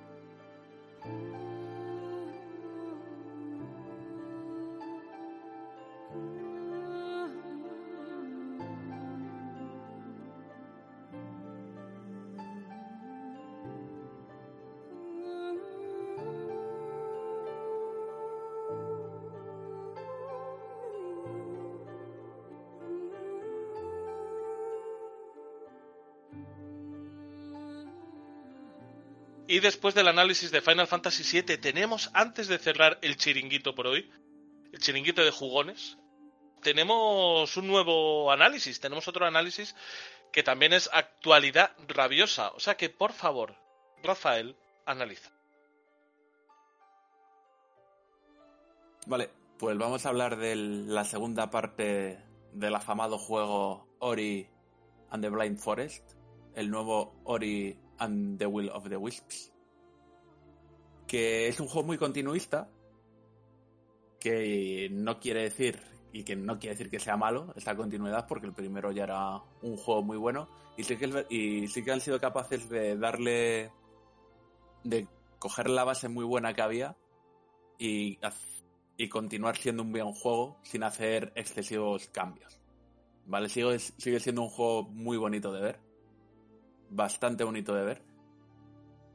Eh, he tenido algunos problemas técnicos que, que esta cosa visual, siendo tan buena, pues claro, cuando tienes problemas técnicos se te viene un poco abajo todo, ¿no? De hecho, el juego lo he jugado en dos PCs diferentes porque en mitad de pandemia he cambiado de PC. Pero en el, en el PC antiguo tenía bastantes problemas de, de rendimiento el juego. Y mi PC antiguo tampoco es que fuera un, un- una tostadora, vaya. Era un juego bastante. O sea, era, era un PC bastante bueno y tenía bastante problemas de caídas de FPS. ¿Vale? Que en un juego, sobre todo de plataformas y, y que puedes ir corriendo a todos lados, eh, pues es, es un problema. De hecho, eh, el juego, por lo que he visto, salió con muchísimos problemas técnicos que han ido arreglando con parches. Yo que lo he jugado en PC, uno de los problemas que tenía es que no tenía modo de pant- de pantalla completa. O sea, y para que un juego en PC no tenga salga sin el modo de pantalla completa, a mí lo que me lleva a pensar es qué cantidad de errores gordos tenían que han tenido que dejar el modo pantalla completa fuera de arreglarlo antes del lanzamiento. Ya te digo. Porque, por- porque es que es un error, es un error clarísimo. O sea, es un error que, que yo estaba intentando jugar y lo, y había parte de la pantalla que se me solapaba con el menú de, de inicio de Windows. O sea, es, Es que es algo evidentísimo, ¿no? Pero bueno, es algo que, que fueron arreglando con parches. Aún así, lo que digo, yo viendo los requisitos del juego, no los mínimos, los requisitos los cumplía con mi PC y el, y el juego no iba fluido ni, ni de coña. Pero bueno, al cambiar de PC me ha ido todo bastante, bastante guay, ¿no? Y, y bueno, pues lo que estamos diciendo, que a nivel de gráficos es- sigue siendo un juego muy, muy bonito de ver. Es un juego precioso de ver en este 2D con profundidad y con mucho detalle y mucho colorido. Sigue siendo muy bonito. Siguen alternando muy bien a nivel de sonido cómo te va cambiando la intensidad de la música en función del momento, si está siendo emocionante o no. O sea, hay, hay- igual que en el primero tienes partes en las que a lo mejor solo puedes subir de una situación y en ese momento el sonido es, la, la música es de mucha presión, de, de no te puedes quedar parado, tienes que salir corriendo, ¿vale? Y está bastante bien. Le han metido, sigue siendo un juego con muchísimas plataformas, muy bien hechas, por cierto. O sea, es un juego que sí, que, que necesita. O sea, no es un juego sencillo, no es un juego difícil, pero no es un juego sencillo. Es decir, que. Que Yo la juego un poco al 1 y creo que la definición que acabas de hacer es perfecto. No es un juego trivial, no es un juego Eso que es. vayas a, a pasarte simplemente con avanzar, Eso es. pero no es un Super Meat Boy. Claro. Y, y le viene muy bien, porque no es, yo creo que tampoco es lo que el, quiero, el juego quiere ser. De hecho, tiene tres niveles de dificultad, el fácil, normal y difícil, y el juego te recomienda que, ese es, que juegues en normal. O sea, que el juego se ha diseñado para jugarse en normal, que es donde yo lo he jugado. Que eso me parece muy interesante, compara- porque muchas veces, por ejemplo, cuando se habla de los juegos de, From Software, se dice que siempre tienen que tener un juego, a lo mejor un modo más fácil y tal. Oye, pues a mí me parece muy bien que, que un estudio diga, mira, mi obra quiero que se juegue así porque yo creo que es lo conveniente y el añadir modos fáciles o difíciles, pues a lo mejor es innecesario, ¿sabes? Tú sacas tu juego y, y listo, ¿vale? Entonces, lo, lo que digo, el, el- el nivel de plataformeo está bastante bien, está bastante bien conseguido. Eh, supone un reto sin ser odiosamente difícil como podría ocurrir en algunos juegos y es bastante sa- satisfactorio. Le han metido más combate del que tenía el primero, que no le viene mal tampoco, lo mismo. Tampoco es muy difícil el combate, pero bueno, eh, está bien. O sea, no hay, hay- a lo mejor no hay mucho nivel de, de enemigos, que eso es un poco rollo. Es que- porque haciendo memoria yo creo que puede haber cuatro o cinco enemigos en todo el juego Todo el y a lo mejor alguno tiene alguna variante, ¿no? Pues tienes, por, por decir uno, hay mosquitos que vuelan, pues a lo mejor hay un mosquito que vuela y te ataca más rápido y otro que te ataca un poco más de lejos, pero vamos, tampoco tiene mucha variedad. Eso es un poquito rollo. Es que, no, es que creo que no hay más de cuatro o cinco que piensen más allá de los jefes finales, ¿no? Y bueno, para combatir le han metido un montón de habilidades, diferente tipo de armas y conseguir que a mí se me hace un poco excesivo para lo que el juego requiere. Es decir, que a lo mejor el juego, digo un número al azar porque no, no lo recuerdo exactamente, tiene 10 modos de ataque que le sobran 8. O sea, Sí, sí, sí, Yo- sí. sí. yo, yo lo he completado con dos. No, esto no sé, tampoco, no tengo muy claro si es bueno o malo. Es decir, tú pásate el juego como con las habilidades que más cómodo te sientas. Pero a lo mejor es meterle muchos más añadidos a algo que tampoco lo necesita. Entonces, Eso me suele causar ansiedad. Yo prefiero una fórmula corta y refinada que tirar a polla gorda, pero también es depende del juego. ¿eh? Claro. Entonces por eso digo que no tengo yo muy claro si, si es algo bueno o malo. En plan, oye, pues si a ti te vale con estas dos, porque tú puedes llevar tres habilidades en total. Que yo creo que, que una, la básica, el, te tienes que llevar la de ir curándote y las otras dos, pues puedes ir, puedes ir cambiando en lo, lo que más te convenga. ¿Vale? Y bueno, el combate le viene muy bien. Los combates, por ejemplo, con los jefes finales, lo mismo. No son muy difíciles, no son triviales, pero sí son bastante satisfactorios. Y le mete mucha, le, le- mete bastante ritmo, la verdad, el tema de los jefes finales. Eh, había una cosa que quería decir ahora y se me ha ido a la cabeza, así que voy a seguir con el guion a ver si se me si vuelve. El juego a nivel de historia, el primero era bastante lacrimógeno.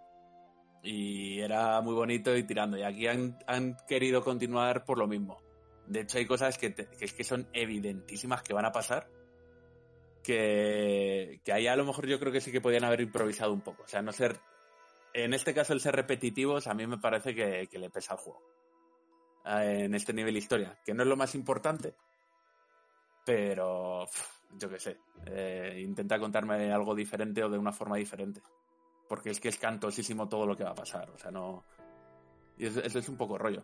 Pero es repetitivo eh, dentro del propio juego, Will of the Wisps, o, No, de- de respecto al es primero. uno respecto al primero. O sea que, tiene- a ver, la historia que te cuenta, igual que era en el primero, no es un pedazo de historia. O sea, aquí no te vienen a contar. No es un Red Dead, no, Hmm. ni, ni lo quiere ser. Pero es una historia súper tonta, porque al final estamos hablando de un juego 2D de plataformas. Tampoco a lo mejor es el, me- el medio más indicado, el tipo de juego más indicado para esto. ¿Vale? Si es que no habiendo jugado al primero, me llama la atención, pero me da pereza jugar a los dos.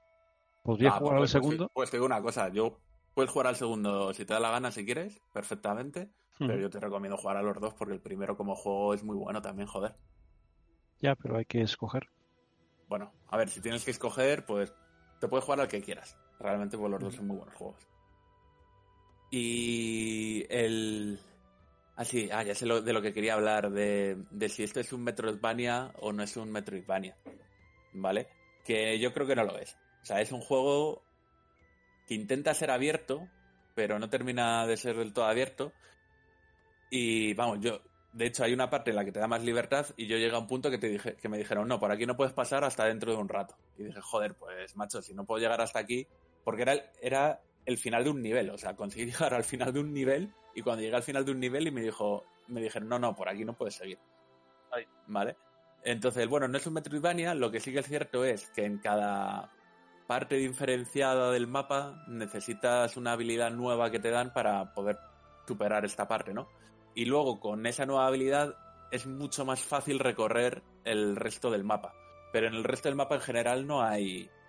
No hay. Hay algún secretillo que a lo mejor sí necesitas una habilidad nueva, pero tener ese secreto no es ya en plan coleccionismo de tener el 100% de las cosas. Es decir, no tienes que volver a otra parte del mapa hasta que no consigas una habilidad en un sitio diferente.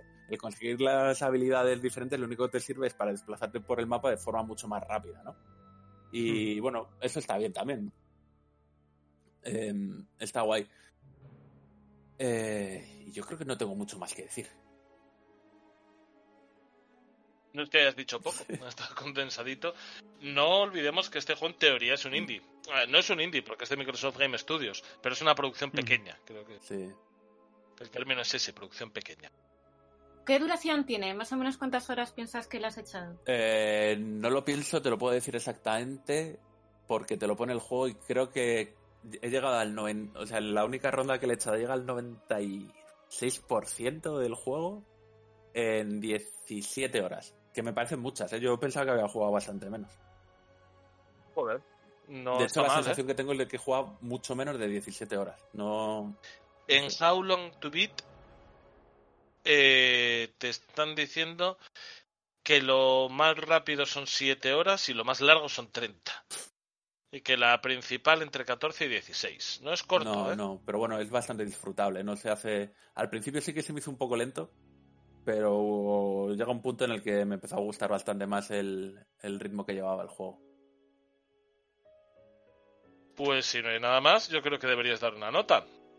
Pues no lo había pensado, pero creo que le voy a dar un siete y medio.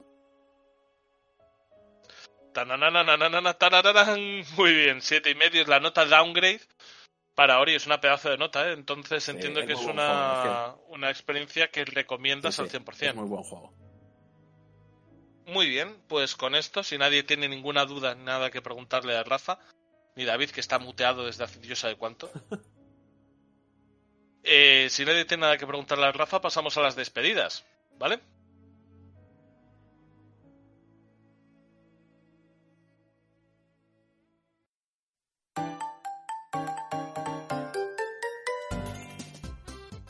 Muy bien, chicos, pues con esto llegamos al final de esta edición de Downgrade, que, que es rara, como todo lo que pasa en confinamiento. Cuando salgáis de este encierro que tenemos aquí, que es hacer el programa, vais a ver que Pedro, mi Pedro, nuestro Pedro, ha dado nuevas medidas de confinamiento Ya lo comentaremos en otro momento, la verdad, no, no, es, no es ni el momento ni el lugar. Pero joder, es un momento histórico, hay que comentarlo. Con lo cual, vamos a ir despidiéndonos y nos despedimos en este orden. Por favor, César, di adiós. Adiós, digo. David, di adiós. Adiós, gente, no os volváis locos. Rafael, di adiós. Hasta luego. Bea, di adiós. Adiós. Miguel, uy, perdona, Miguel, di adiós. Venga, hasta la próxima, chicos. También se despide un servidor de ustedes, Héctor Gamba. Y por último, Craig, di adiós.